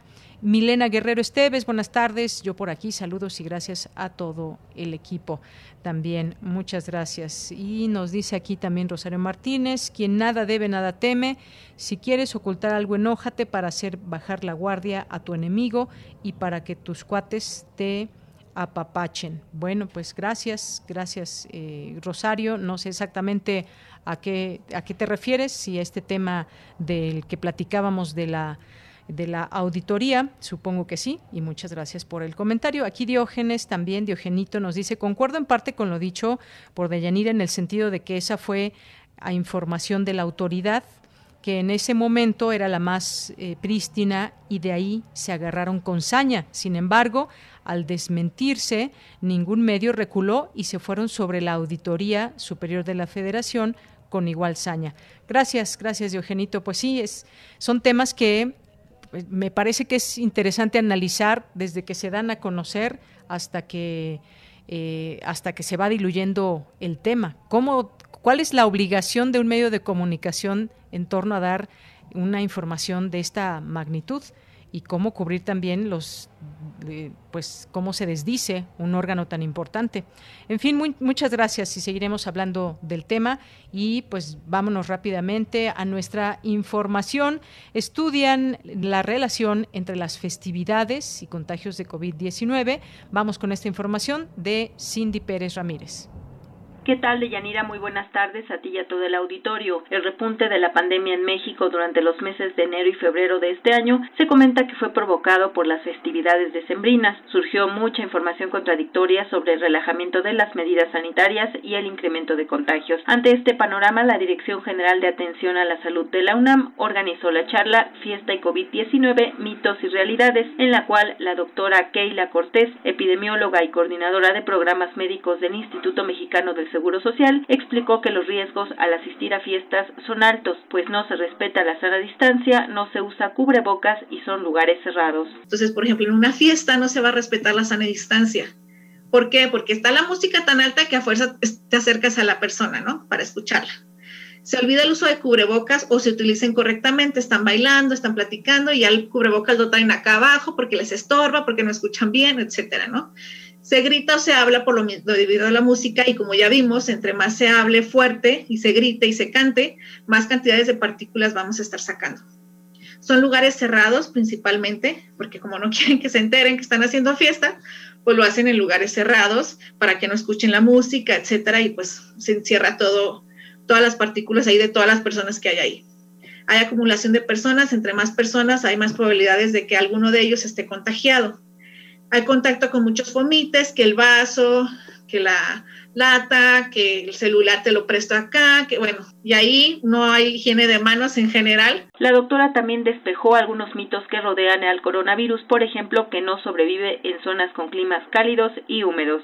Muchos creen que, que el frío iba a ser, o sea, las temperaturas extremas ayudaban a eso, pues no, o sea, igual les digo, en todos lados hay infectados, tanto en calor como en frío. Los antibióticos pueden prevenir, esa es otra, porque luego, igual hasta por cualquier gripa, le están dando antibióticos y no, o sea, los antibióticos son exclusivos para matar bacterias, no a virus.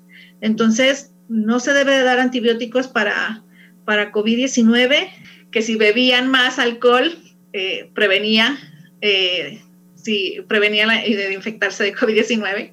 No, no previene. Si toman metanol, etanol o cloro, no, no, o sea, es peligroso, pueden intoxicar. Este, no se puede, o sea, simplemente también el alcohol, eh, como cervezas, etcétera, también me preguntaban, no, o sea, no, no tiene nada que ver, al contrario, puede disminuir sus defensas y hacer que se complique, ¿no? De Yanira al Centro de Comando, Control, Cómputo, Comunicaciones y Contacto Ciudadano de la Ciudad de México, reportó cerca de casi 600 celebraciones en Navidad y Año Nuevo. Hasta aquí la información. Muy buenas tardes. Muchas gracias, gracias Cindy Pérez Ramírez. Nos vamos ahora con Cristina Godínez. Especialistas analizan las próximas elecciones en El Salvador y Honduras. Adelante, Cristina. Buenas tardes, Deyanira. Un saludo para ti y para el auditorio de Prisma RU. La Facultad de Ciencias Políticas y Sociales de la UNAM, a través del Centro de Estudios Latinoamericanos, organizó una mesa para analizar las elecciones que están por realizarse en nuestros vecinos de Centroamérica. Este domingo 28 de febrero, en El Salvador, se elegirán 84 diputados y 262 alcaldes. Al respecto, Rudy Gilmar Flores, de la Universidad de El Salvador, habla de cómo el presidente Nayib Bukele tiene una amplia ventaja. El gobierno ha estado en campaña permanente utilizando las redes sociales, principalmente sus medios de comunicación con la población son las redes sociales. Y hay que decir que hay temas muy importantes en este contexto que han favorecido de alguna manera al gobierno actual, en contra los derechos humanos de las personas, el confinamiento y todo ese tipo de cosas. Pero es importante destacar entonces que de tener mayoría en el Congreso, ya se está planteando reformar la Constitución. Inclusive hay muchos analistas que plantean de los peligros que esto puede llevar al tener mayoría calificada. En Honduras, el próximo 14 de marzo habrá elecciones primarias y las generales serán en noviembre. Anarela Vélez, de la Universidad Nacional Autónoma de Honduras, comentó que luego de la salida del presidente Manuel Zelaya en 2009, hubo un retroceso democrático en el país. Vinieron otras medidas tremendas que confirman a este gobierno como lo que es en la actualidad un gobierno dictatorial y además se mm, consolidan las relaciones de los miembros de esos nuevos gobiernos con el narcotráfico latinoamericano. En un proceso bastante complejo y bastante doloroso para la ciudadanía hondureña. Nos encontramos en este momento con un Estado dictatorial en el que de maneras bastante oblicuas se persigue la libertad de expresión. Por último, Nayar López Castellanos, del Centro de Estudios Latinoamericanos, habló de la coincidencia de ataques a la democracia en América Latina, en donde ha sido clara la intervención de los Estados Unidos. Deyanira, este es mi reporte. Buenas tardes. Muchas gracias, Cristina. Nos vamos ahora a las breves internacionales con Ruth Salazar. Internacional RU. El presidente de Estados Unidos, Joe Biden, lanzó anoche una serie de bombardeos aéreos en Siria contra milicias respaldadas por Irán, en una primera y clara advertencia a Teherán y a sus grupos aliados de que no tolerará agresiones contra su personal. Como resultado del bombardeo de la aviación estadounidense en la provincia de Deir al-Sur, en el este de Siria, al menos 22 combatientes de milicias iraquíes respaldadas por Irán murieron, informó este viernes el Observatorio Sirio de Derechos Humanos. Un grupo armado atacó hoy una escuela en el pueblo de Hangebe, en el estado de Zamfara, al norte de Nigeria. Los hombres lograron secuestrar a 317 adolescentes para exigir un rescate, según la agencia Reuters. Esta táctica es usada inicialmente por los movimientos terroristas Boko Haram y Estado Islámico. Ahora es empleada por un gran número de grupos armados nigerianos.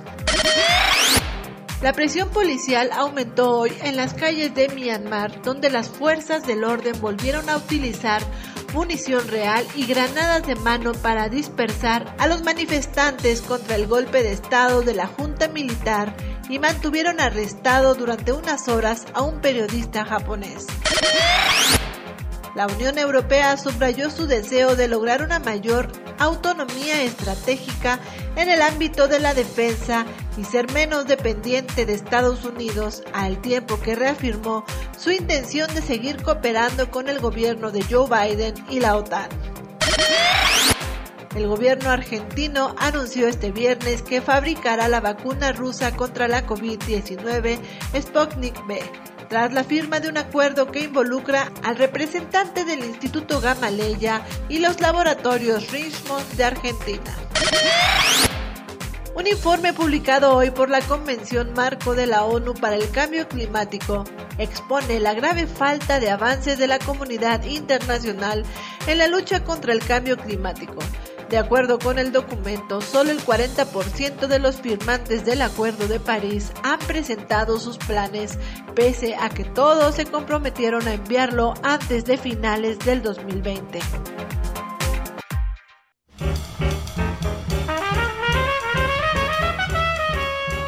Corriente Alterna. Periodismo veraz y responsable. Un espacio de la Coordinación de Difusión Cultural, UNAM.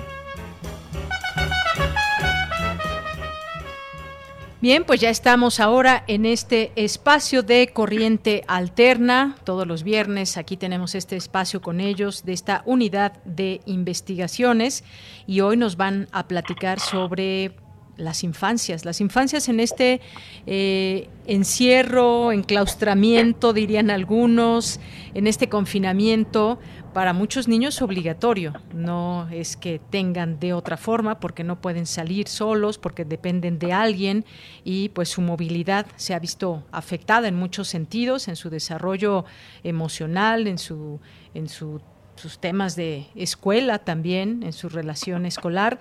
Y bueno, hoy nos acompañan para hablar de estos temas Violeta Santiago, que es mentora de la Unidad de Investigaciones. Violeta, ¿cómo estás? Buenas tardes. Hola, Deyanira, buenas tardes, mucho gusto saludarte este día. Igualmente, Violeta. También nos acompaña Javier Hernández Alpizar, que es del doctorado de arquitectura. Javier, ¿cómo estás? Buenas tardes. Hola, buenas tardes, Deyanira. Buenas tardes al público de Prisma RU. Pues gracias a estar ambos aquí con nosotros en Prisma RU de Radio UNAM para que nos hablen de este tema. Empiezo contigo, Violeta. Cuéntanos qué podemos leer el fin de semana eh, parte de este trabajo, de esta investigación que ustedes hacen sobre las infancias?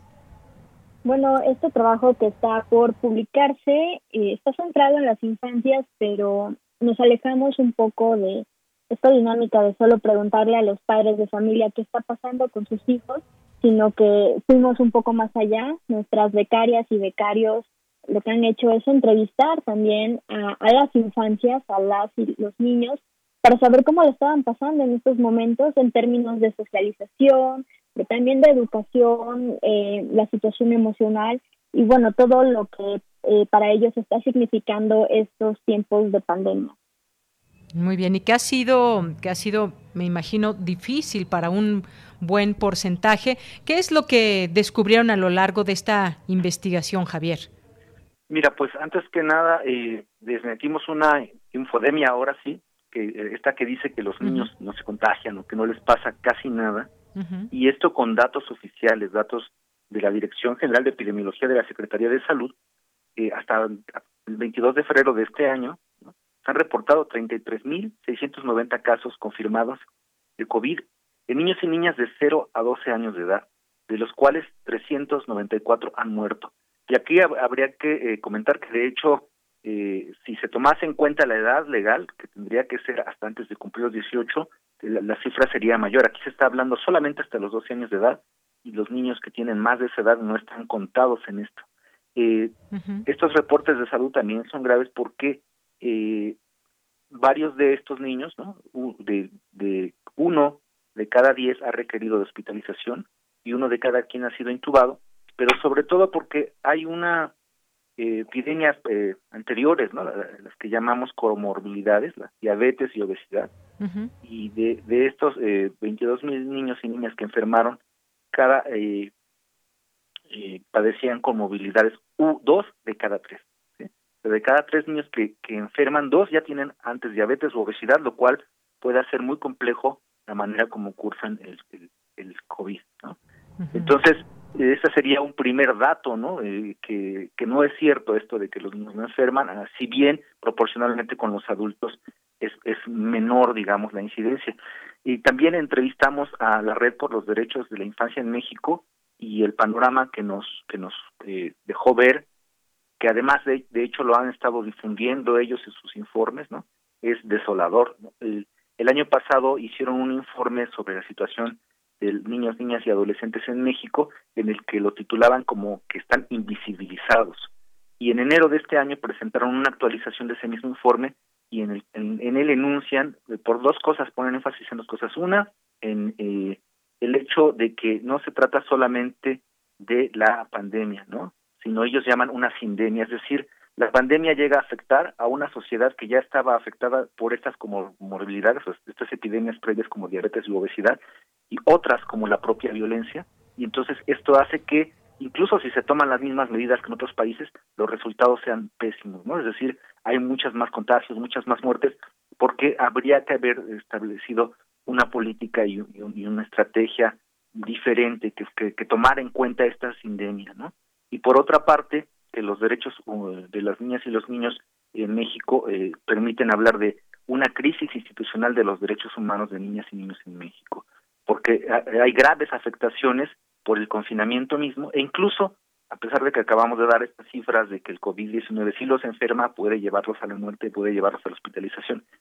Más que eso, lo, lo terrible, dice la Redín, es que sean invisibles y que el Estado mexicano los haya abandonado, que esté incumpliendo los compromisos internacionales que tiene firmados como Estado ¿no? sobre los derechos de los niños, como la Convención eh, de Derechos de los Niños de la ONU y las propias leyes mexicanas, el artículo cuarto constitucional y la Ley General de Derechos de los Niños, Niñas y Adolescentes, en las cuales se habla precisamente de que en ambos, ¿no? De que el interés de los niños debería ser un interés superior en todos los diseños de políticas en los que se vean afectados y además que cuando se toman decisiones en las que se verán involucrados se deberían consultar. Entonces, por ejemplo, el, propio confinamiento, ¿no? Se tomó la decisión de cerrar las escuelas y dice el director de, de la Redim, eh, el director ejecutivo, no se les ha informado a los niños por qué se cerraron las escuelas eh, y tampoco se les ha informado específicamente a ellos el, sobre la sobre la propia pandemia de COVID. Entonces, la información es adultocéntrica, está dirigida a los adultos y allá algún, quizá algunos eh, maestros o padres este, estén traduciéndola a los niños, pero no hay ninguna política para comunicarse con ellos directamente y con su lenguaje, como, como nos dice el director ejecutivo de la REDIM, Juan Martín Pérez García. Entonces, este, este panorama eh, complementa la, los testimonios de los que nos estaba hablando ya eh, la compañera Violeta. Muy bien, Javier. Pues tocas varios temas muy importantes en todo esto, porque está la salud, se ha minimizado de alguna manera. Bueno, los niños, es más, no hay vacuna para los niños hasta este eh, momento, y cuando se piensa ahora, se ha puesto, en, hubo una noticia en la semana de que si regresan a clases los niños de escuelas privadas por esta asociación que pues ya está teniendo distintos problemas con escuelas que pues cada vez eh, privadas que tienen cada vez menos alumnado y por ende menos ingresos, pero ¿qué pasa quién, quién le pide la opinión a los niños o qué, qué, está pasando con ellos, cómo se están dando sus clases también, qué opinan ellos de todo esto. Eh, difícilmente se les ve reír cuando están en una frente a una pantalla.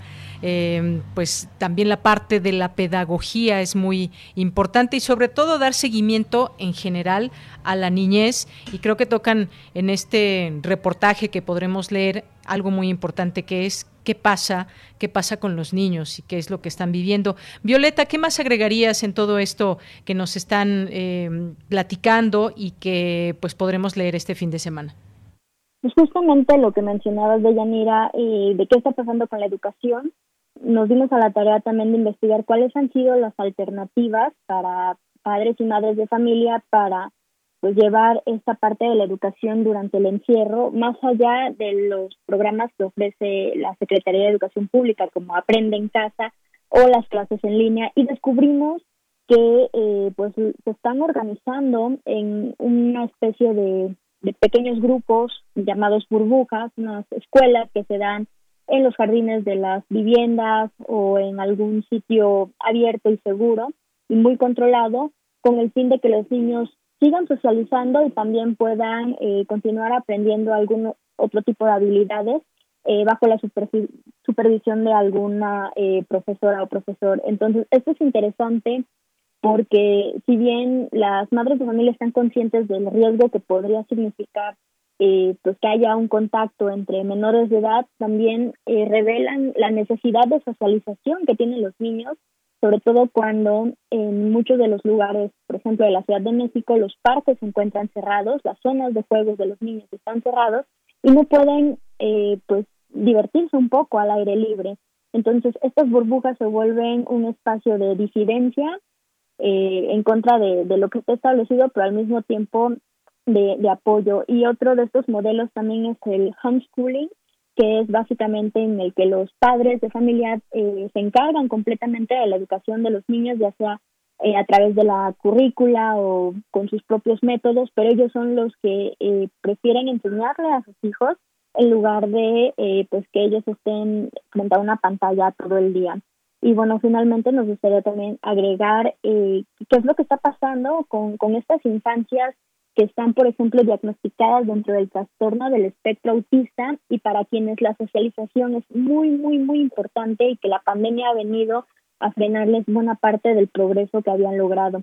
Eh, tenemos testimonios de niños que sí lograban eh, pues acceder a una escuela pública en primaria, a, clases regulares, eh, y que bueno, ahora a partir de, de esta pandemia no pueden salir y eh, pues se enfrentan a algo sumamente difícil, sobre todo si están en lugares en donde no hay terapias, ¿no? Que les puedan apoyar. Entonces, eh, este reportaje es un, mosaico de, de, qué es lo que está pasando con la con la infancia en la pandemia, tanto en términos educativos, lo rural, lo urbano, ¿no? Estas eh, otras formas de enseñar, como también qué, qué es incluso para los niños el COVID, ¿no? Y en el reportaje podrán leer eh, dentro de la misma imaginación e idea que tienen los niños, qué es lo que piensan ellos acerca de lo que está sucediendo en el mundo y eso creo que a nosotros nos permite también entender un poco mejor qué es lo que está pasando con la niñez.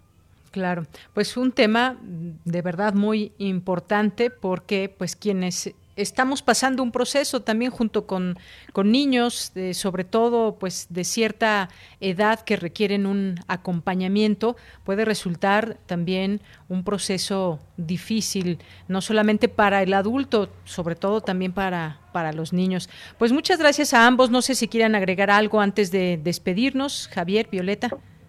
Pues solamente algo que, que remarca justamente la Red por los Derechos de la Infancia que de, de, la ciudadanía mexicana o del total de, de, los ciudadanos mexicanos, uno de cada tres tiene menos de 18 años. Es decir, uh -huh. es la tercera parte de la población a la que se está dejando fuera, se están dejando al final este, en las políticas y que precisamente eh, no tienen ni siquiera una explicación, eh, por ejemplo, de esto que decías, ¿por qué no hay una vacuna para los niños? Las vacunas se encuentran aún en periodo de protocolo. Uh -huh, así es. Bueno, pues este trabajo lo podremos conocer a través de su página de internet, corrientealterna.unam.mx. Muchas gracias a ambos por estar aquí, platicarnos, adelantarnos un poco de lo que podremos leer el fin de semana. Gracias, Javier. Gracias a ti, Deyanira, gracias a todo el público de Prisma RU. Javier, que está es eh, del doctorado de arquitectura, y Violeta Santiago. Muchas gracias, Violeta. Muchas gracias, Deyanira, a ti y a toda tu audiencia. Gracias. Continuamos, nos escuchamos con ustedes el siguiente fin de semana. Relatamos al mundo. Relatamos al mundo.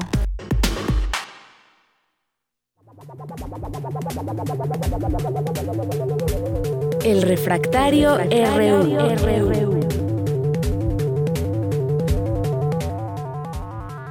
Bien, pues ya está en la línea telefónica el maestro Javier Contreras, maestro en Derecho, profesor de la Facultad de Derecho y de la FES Acatlán. Javier, qué gusto saludarte, buenas tardes. Hola, ¿qué tal, Deyanira? Muy buena tarde para ti y para todo nuestro amable auditorio. Se nos termina una vez más la semana y junto con ello, pues hemos encontrado una serie de eventos, cuando menos llamativos en las relaciones políticas del Estado mexicano. Quisiera comenzar con lo siguiente, y es el tema acerca de la rectificación de las cifras de la Auditoría Superior de la Federación y qué importancia tiene esto para el gobierno de México. Vale mucho la pena aquí hacer un poquito de remembranza, hacer un poquito de historia. A lo largo del siglo XX, el sistema político mexicano atravesó por algo que se le llamaba, según Giovanni Sartori, un modelo de partido hegemónico pragmático, en aquel entonces el Partido Revolucionario Institucional, donde la figura del presidente era una figura avasalladora, lo que decía el ciudadano presidente era lo que se hacía e incluso se decía con sorna que no se movía una hoja sin el permiso o la voluntad del presidente. Fuimos dejando de lado este tipo de eh, expresiones y esta realidad política una vez que llegó el siglo XXI y tuvimos un conjunto de organismos nuevos, de instituciones nuevas en el Estado mexicano, pasando por el Instituto Federal Electoral, ahora Instituto Nacional Electoral, lo que hoy en día conocemos como NAI, el Instituto Nacional de Acceso a la Información Pública, Transparencia y Protección de Datos Personales hoy en día, y así otras varias instituciones del Estado mexicano. Esta en particular es una de ellas, la Auditoría Superior de la Federación. Hay que decirle a nuestro público que la Auditoría Superior de la Federación no es un órgano enteramente independiente, sino que depende de otro poder que no es el Ejecutivo, depende del Poder Legislativo y particularmente de la Cámara de Diputados. ¿Por qué mencionar todo esto? Recordaremos o podríamos mencionar con nuestro auditorio que es la Cámara de Diputados la que tiene la facultad exclusiva de aprobar el presupuesto de egresos de la Federación, cosa de la que hemos hablado ya en este espacio en otras ocasiones. En consecuencia, es la misma Cámara de Diputados, a través de su Comisión de Vigilancia y esta Auditoría Superior de la Federación, vigilar cómo es que se ejerce el presupuesto y cómo se gastan los dineros. Toda esta introducción al tema es para mencionar que el auditor superior de la Federación, Colmenares, salió a decir en esta semana que la auditoría había cometido errores con respecto a cómo había fiscalizado y de qué manera había auditado la problemática de la cancelación del aeropuerto en Texcoco, tema que hace mucho tiempo habíamos tocado también en este espacio. El hecho de que el auditor superior de la Federación haya salido a desmentir las propias cifras del órgano que él dirige es un tema cuando menos cuestionable y lo podemos ver de diferentes perspectivas. Una primera y la que seguramente muchas personas están pensando es ¿acaso el poder presidencial después de que el propio presidente López Obrador saliera a decir que habían otros datos y que la Auditoría Superior de la Federación estaba mal en su ejercicio de fiscalización, ¿será que haya influido en la decisión del auditor la expresión del presidente? Al día siguiente, el propio secretario de Hacienda y Crédito Público, Arturo Herrera, compartió un mensaje en redes sociales para explicar con un poco más de detenimiento el por qué habían errores en la metodología empleada por la Auditoría Superior de la Federación. Pero independientemente que se haya tratado de un error inocente o que se haya tratado de una influencia política, hay que decirlo a todas luces, indebida, podríamos también cuestionar desde la Auditoría Superior de la Federación si este error efectivamente fue un error ingenuo o fue un error con una intencionalidad política, como lo ha llegado a decir el presidente. En todo caso, es grave, de Yanira, y es grave porque es hablar de que los, las cifras que hasta estos días considerábamos como legítimas y sobre todo útiles en términos científicos para estudiar los procesos de fiscalización del gasto en el Estado mexicano, hoy ha quedado cuando menos sentida, tocada. Ahora, ¿a qué datos nos podremos referir? No solamente tenemos al INEGI, sino estas fiscalizaciones de la Auditoría Superior. ¿Quién podrá defendernos? Dirían por ahí. Tendremos que cuestionarnos entonces cómo podremos obtener los famosos otros datos para entonces hacer un adecuado seguimiento del ejercicio de la hacienda pública. Así es. Bueno, pues un tema que ha sido muy polémico. Vámonos rápidamente al siguiente, si no, no nos alcanza el tiempo. Javier, la solicitud de desafuero contra el gobernador de Tamaulipas, Francisco García Cabeza de Vaca, también muy polémico. Inmediatamente responde y dice que esto es una persecución política y estamos en tiempos electorales. ¿Cómo ves?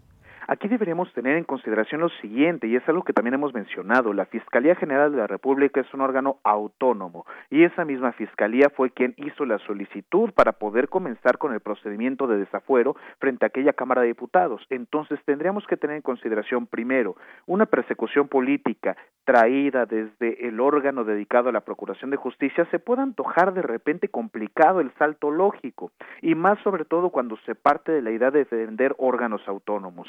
Ahora bien, recordaremos que no es la primera ocasión que el gobernador tamaulipeco aparece en medios de comunicación por temas relacionados con narcotráfico y crimen organizado. Entonces, pues, se menciona que si el río suena, pues algo debe llevar. Por lo tanto, hay que darle mucho seguimiento a esta petición que realiza la Fiscalía General de la República y ver, por supuesto, las pesquisas que la misma haga con respecto a sus investigaciones. Pero cuando menos nosotros ya habiéndonos enterado de más de una ocasión que el gobernador de Tamaulipas está relacionado con temas eh, tendientes al crimen organizado, es cuando menos preocupante. Efectivamente. Bueno, es un caso que tampoco está cerrado aún. Veremos qué sucede porque la investigación continúa. Y por último, pues eh, mucha efervescencia en su momento con las elecciones de Estados Unidos, si Biden o Donald Trump, Biden es mejor, por qué y demás. Y bueno, pues bombardea el gobierno de Estados Unidos a territorios rebeldes sirios. Cuéntame. Este es un tema que tenemos que pensar con muchísimo detenimiento y seriedad. Muchas personas están ocupando ahora como salida fácil decir es que Biden ya bombardeó en Siria, por lo tanto es igual o peor que los republicanos. Creo que hay que tomarnos hay que recordar que Estados Unidos tiene un papel preponderante e importante a nivel internacional con respecto a la avanzada de grupos terroristas en diferentes espacios de Medio Oriente y en otras partes del mundo. Por supuesto, siempre se puede cuestionar el por qué Estados Unidos agenció esta lucha, pero tengamos en consideración lo siguiente. Los equilibrios en aquella región del mundo son especialmente delicados y no solamente por hablar del papel del Estado de Israel o acerca de los países que se encuentran en Medio Oriente. Estamos hablando de rebeldes sirios que apoyan eh, en parte las medidas iraníes de la producción de armamento, cosa que podría poner efectivamente en una desestabilización a la región, e incluso en un mandato pensándolo desde el multilateralismo e incluso desde las Naciones Unidas, puede que no sea deseable en bombardeo, efectivamente no, pero tendríamos que pensar en acciones conjuntas multilaterales que puedan desactivar esos grupos terroristas y poder llevar a cabo las negociaciones correspondientes. Recordar a nuestro auditorio que hace varios años se discutía acerca de la avanzada de un fenómeno llamado el Estado Islámico, ISIS o el Daesh, y este tipo de rebeldes radicales pueden llegar a ser un revival, un resurgimiento de este tipo de movimientos. Por lo tanto, tenemos que pensar en cómo puede avanzar una idea de una democracia occidental, por supuesto, perfectible y que tiene muchas fallas, pero que definitivamente puede cuando menos avanzar en la lucha por derechos humanos y una mejor construcción estatal en estados que pueden ser frágiles institucionalmente. Efectivamente, tienes mucha razón. Hay que enterarse bien de estos temas. Digo, de pronto, pues una noticia así es sin duda de cierto impacto. Javier, muchísimas gracias, como siempre. Gracias por estar con nosotros aquí en Prisma RU cada viernes. Muchísimas gracias, Deyaneri. Para nuestro amable auditorio, cuídense mucho y que tengan un excelente fin de semana. Igualmente para ti. Gracias, continuamos.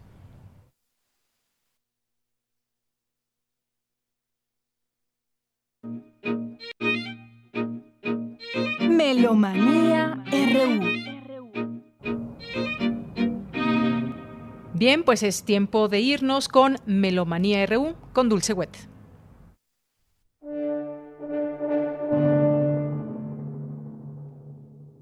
¿Qué tal?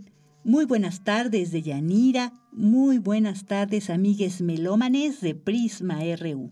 Les saludamos Toño Beltrán, Francisco Ramírez y Dulce Wet este 26 de febrero del 2021, que se cumplen 251 años del nacimiento de Antonín Reija, compositor bohemio. Antonio Reija fue flautista, compositor y teórico musical checo, naturalizado francés. El 26 de gran éxito con sus 26 quintetos para instrumentos de viento. De hecho, estamos escuchando el cuarto y último movimiento rondó alegro de su concierto para clarinete y orquesta en sol menor, con Dieter Kochler en el clarinete y la Orquesta de Cámara de Praga, dirigidos por Mijan Laksik. Este es un disco alemán del 2002 del sello Orfeo.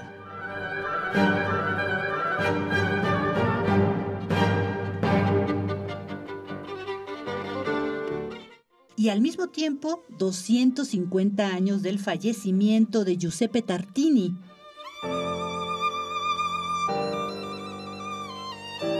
Su vida es fascinante, estuvo plagada de incidentes novelescos. Destinado a la carrera eclesiástica por su familia, en 1713 Tartini colgó los hábitos para casarse con una joven de modesta condición, aunque protegida del cardenal Cornaro de Padua, circunstancia que le granjeó la enemistad con él. Tuvo por ello que refugiarse en el monasterio de Asís, lugar en el cual prosiguió su formación musical bajo la tutela del músico bohemio Bohuslav Chernohovsky y en donde compuso una de sus obras más célebres, El Trino del Diablo. Calculan que en 1713. Estamos escuchando la versión para violín y piano. Esto es música del álbum Itzad Perman en Rusia, una grabación de 1990 del 30 de abril en Moscú, realizada por el sello EMI alemán en 1990. Itzal Perman al violín, Janet Goodman Guggenheim al piano.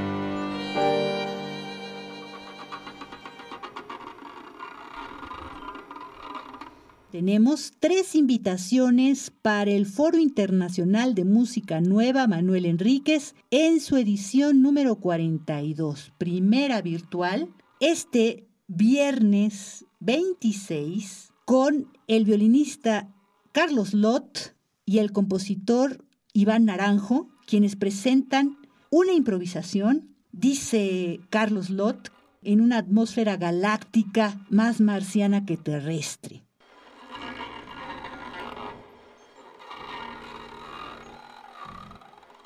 Muy buenas tardes, amigos de Melomanía y auditorio de Prisma RU. Mi nombre es Carlos Lott, soy violinista residente del Music, Centro de Experimentación y Producción de Música Contemporánea. Y el día de hoy los quisiera invitar a que nos acompañen hoy viernes 26 de febrero a las 18 horas en la transmisión de una improvisación para violín preparado y electrónica en vivo dentro del marco del Foro Internacional de Música Nueva Manuel Enríquez en su edición 42 ahora como un laboratorio virtual de creación musical en línea. Esta colaboración la realicé con el compositor y experto en nuevas tecnologías, el doctor Iván Naranjo, y tiene el propósito de hacer una recreación sonora con elementos ajenos al instrumento, interactuando tanto la producción sónica del violín junto con una intervención en tiempo real por la electrónica. En esta ocasión, este proceso creativo realmente comienza en el momento que empieza uno a dialogar con esa electrónica producida en tiempo real y que está conviviendo de manera simultánea con la ejecución. Sí es una interpretación fuera de lo convencional, parte de elementos y objetos ajenos al instrumento que interactúan con el propio instrumento y que de manera simultánea está la electrónica en vivo. La invitación es este viernes a las seis de la tarde en canales y plataformas oficiales del INVAL, así como contigo en la distancia. Muchas gracias.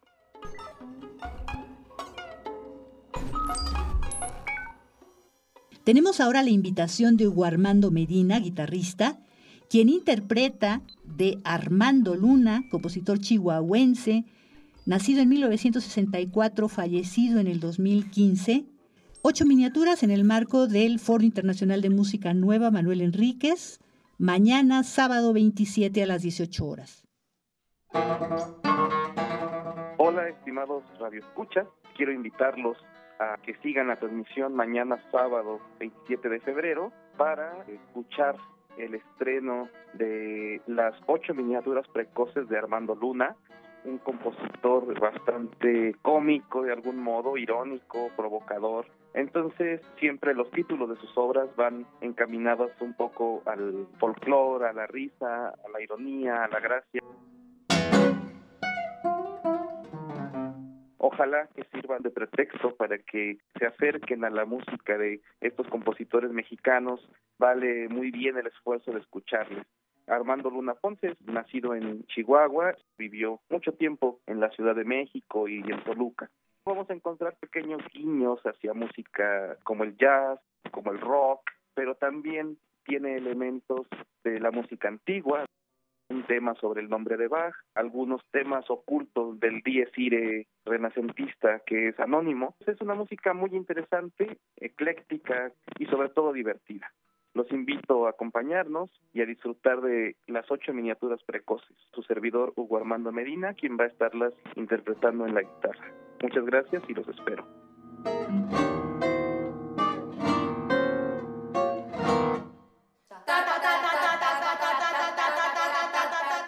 También tenemos la invitación de Gaby Horta, integrante de Barra Libre, para conectarnos el domingo 28 a las 18 horas también. Hola, ¿qué tal? Muy buenas tardes amigos de Melomanía y Prisma RU. Les habla su amiga Gabriela Horta Quintana, integrante del trío de percusión Barra Libre. El trío de percusión Barra Libre lo integramos Maribel Pedraza, Kaoru Miyazaka y su servidora Gabriela Horta.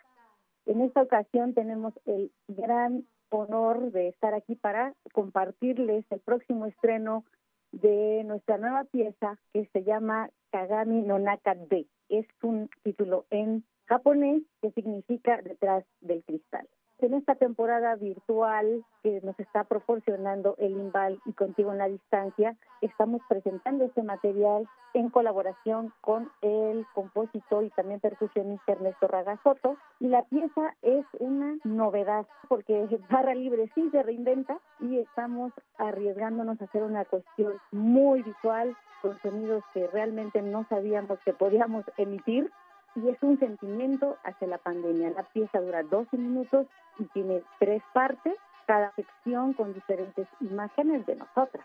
Es muy interesante el material, esperamos que sea de su agrado y es algo inesperado tanto para nosotras mismas, el resultado fue muy novedoso y estamos muy contentos de compartírselos. Este domingo 28 a las 6 de la tarde, síganos por favor en la plataforma del INVAL contigo en la distancia. Ojalá que les guste esto enmarcado en el Foro Internacional de Música Nueva Manuel Enrique. Saludos y muchas gracias.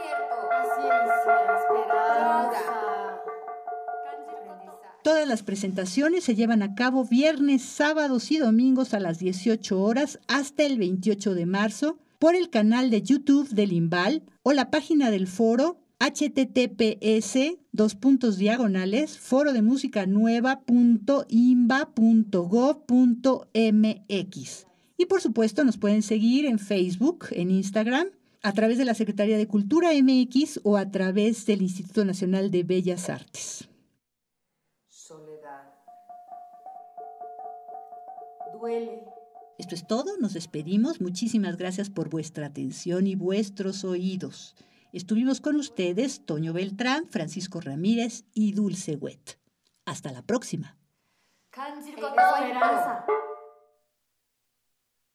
Bien, pues muchas gracias Dulce Wet, gracias por esta melomanía de este viernes, te mandamos muchísimos saludos y bueno, pues ya nos vamos a despedir de ustedes, gracias por llegar con nosotros a este viernes, nos escuchamos el siguiente lunes ya en marzo, aquí los esperamos siempre con muchísimo gusto y nos vamos a despedir con música, si les parece bien. Antes, pues me despido, me despido de mis compañeros allá en cabina, a Andrés, que está por allá, Andrés Ramírez, también está Daniel Olivares, Denis Licea, aquí se despide de Yanira Morán en los micrófonos y bueno, pues vamos a, escuchar, a despedirnos con esta música de uno de los mejores guitarristas, eh, Jimmy Page, que edita su primer single en solitario. She Just Satisfies es lo que escucharemos. Como sabemos, pues él formaba parte del grupo Led Zeppelin. Y con eso nos vamos a despedir en esta en esta tarde. Gracias por su atención. A nombre de todo el equipo, soy de Yanira Morán. Buenas tardes, buen provecho y excelente fin de semana.